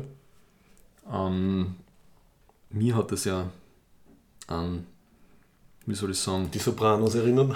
an diese eine Soprano-Folge, äh, Nockakare, wer na, an, an, an Klima, an das Pariser Klimaabkommen hat das Okay. erinnert. Ähm, wir, ke- also, wir können noch die Deals machen und wir sind noch nicht tot, also invers hat mir das daran erinnert. ja. Genau. Die Wahrscheinlichkeit, dass wir das so wirklich machen, was da drin steht, ist, es ist wirklich, also wir, müssten, wir müssen so aufs Gas oder aufs Antigas Mhm. steigen, dass sich das ausgeht, was denn in dem Pariser Klimaabkommen drinsteht, damit wir überhaupt in der Zukunft noch irgendwelche Deals machen können, die sich Ja. auszahlen. Das war meine Assoziation damit. Apropos, hast du den Film Downsizing schon gesehen? Nein. Nein. Da geht es im Endeffekt dann auch darum, dass sie, äh, ich glaube, die, die Polar, also die Eiskappen sind, glaube ich, endgültig abgeschmolzen und die, die Menschheit kriegt quasi Ablaufdatum. Und es endet dann damit, dass diese verkleinerten, diese verkleinerten Menschen sie dann in irgendein äh, äh, quasi extra geschaffenes, äh, wir müssen die Menschheit retten, Höhlensystem in Skandinavien irgendwie zurückzieht. Und dass die dann dort quasi irgendwie 8000 Jahre bleiben es dann irgendwie drinnen, also ist der Plan. Ähm, weil es halt da quasi vorbei Miniaturisierter. Die Matt- miniaturisierte- Matt Damon ist unterm Berg. Genau, Okay. nein, damit entwickelt sich dann anders, aber auf jeden Fall ist er Teil, hat mir gewundert. Äh, ja, okay, meine Assoziation ist ähm, nicht echt tot sein, sondern politisch tot sein. Ich glaube, vor allem in Österreich, keine Partei will politisch tot sein und damit sie halt verhandeln kann und vor allem in der Regierung verhandeln kann, machen sie halt dann oft Sachen, die sie vorher nicht gemacht hätten. Also wenn du da jetzt eben die FPÖ anschaust, die irgendwie hinten und vorne ihre Wahlversprechen äh, brechen muss, halt um den Preis, dass sie halt relevant und in der Regierung sind, oder damals der Schüssel, der halt auch gewusst hat, also wenn er jetzt nicht in die Regierung kommt, ist er halt politisch tot und er geht lieber als äh, äh, Wahlversprechensbrecher in die Regierung rein. Äh, alles, ja, alles besser als, als Opposition und nicht mitverhandeln können. Das ist meine, meine Assoziation. Yay! Stimmt, ey. Das ist Ja. ganz gut. Das wieder eine Hammerfolge. Ja, Haben eigentlich schon einen Jingle für die Hauptrubrik? ah, für die. Na, du, sei froh, wenn ich da einen Jingle für die, für die Lyrik mache. Dann kriege ich schon so wie ein will, oder? Ja, nicht so lang. Ich muss, ich muss einmal 10 Sekunden max. Ich werde mal schauen, wie lange der Love Hate äh, Jingle ist. Das ist, glaube ich, so die Obergrenze. Und dann schauen wir, was hier ausgeht. Aber ich weiß schon, wie werden wir den Clip anschauen, den du mir geschickt hast. Ja. Passt. Gut, dann machen wir noch einen Aufruf. Also bitte alle, die, die uns Lyrik schicken wollen, selbstgeschriebene, können das machen. Wir lesen es dann vor. Außer, außer es kommen sehr viel. Es muss, das, es muss irgendein Sci-Fi, Fantasy, Science-Fiction Connex irgendwie sein. Also nicht Genau, also nicht, nicht irgendein Liebesgedicht aus den, aus den Teenie-Jahren, sondern bitte was, was Neues, Frisches und äh, Sci-Fi-iges. Vielleicht schreibe ich auch was. Ein Haiku. Haikus sind leicht, oder was ist? Vier Zeilen? Sci-Fi-Coup. Einen Sci- Sci- Sci-Fi-Ku. Das traue ich mir zu. Passt. Ähm, gut. Das war Folge 33. Ja, vielleicht noch, wir freuen uns über Facebook-Likes, also falls noch wer jetzt neu eingestiegen ist und sie irgendwie denkt, haha, ich will, dass sie 220 Likes auf Facebook haben statt 219, ah, dann bitte gerne. Ansonsten freuen wir uns schon. He- Herzl und Retweets auf Ja, Twitter. genau, auf iTunes kann man, kann man Herzl machen, so ein Herzl. Ich habe mit Erschrecken festgestellt, dass wir auf iTunes schon mehrere Sterne haben. Wirklich? Wir haben nur auch, auch ge- einige, Schrei, äh, eine, eine geschriebene Review, Mhm, aber ich glaube, das sind schon mehrere. Haben wir schon ein paar Sterne, ja super. Ja. Passt. Okay, dann freuen wir uns auf Folge 34, die dann pünktlich im März erscheinen wird, Ende März. Thema To be announced. Ne? Genau. Gut. Passt. Dann bis dann.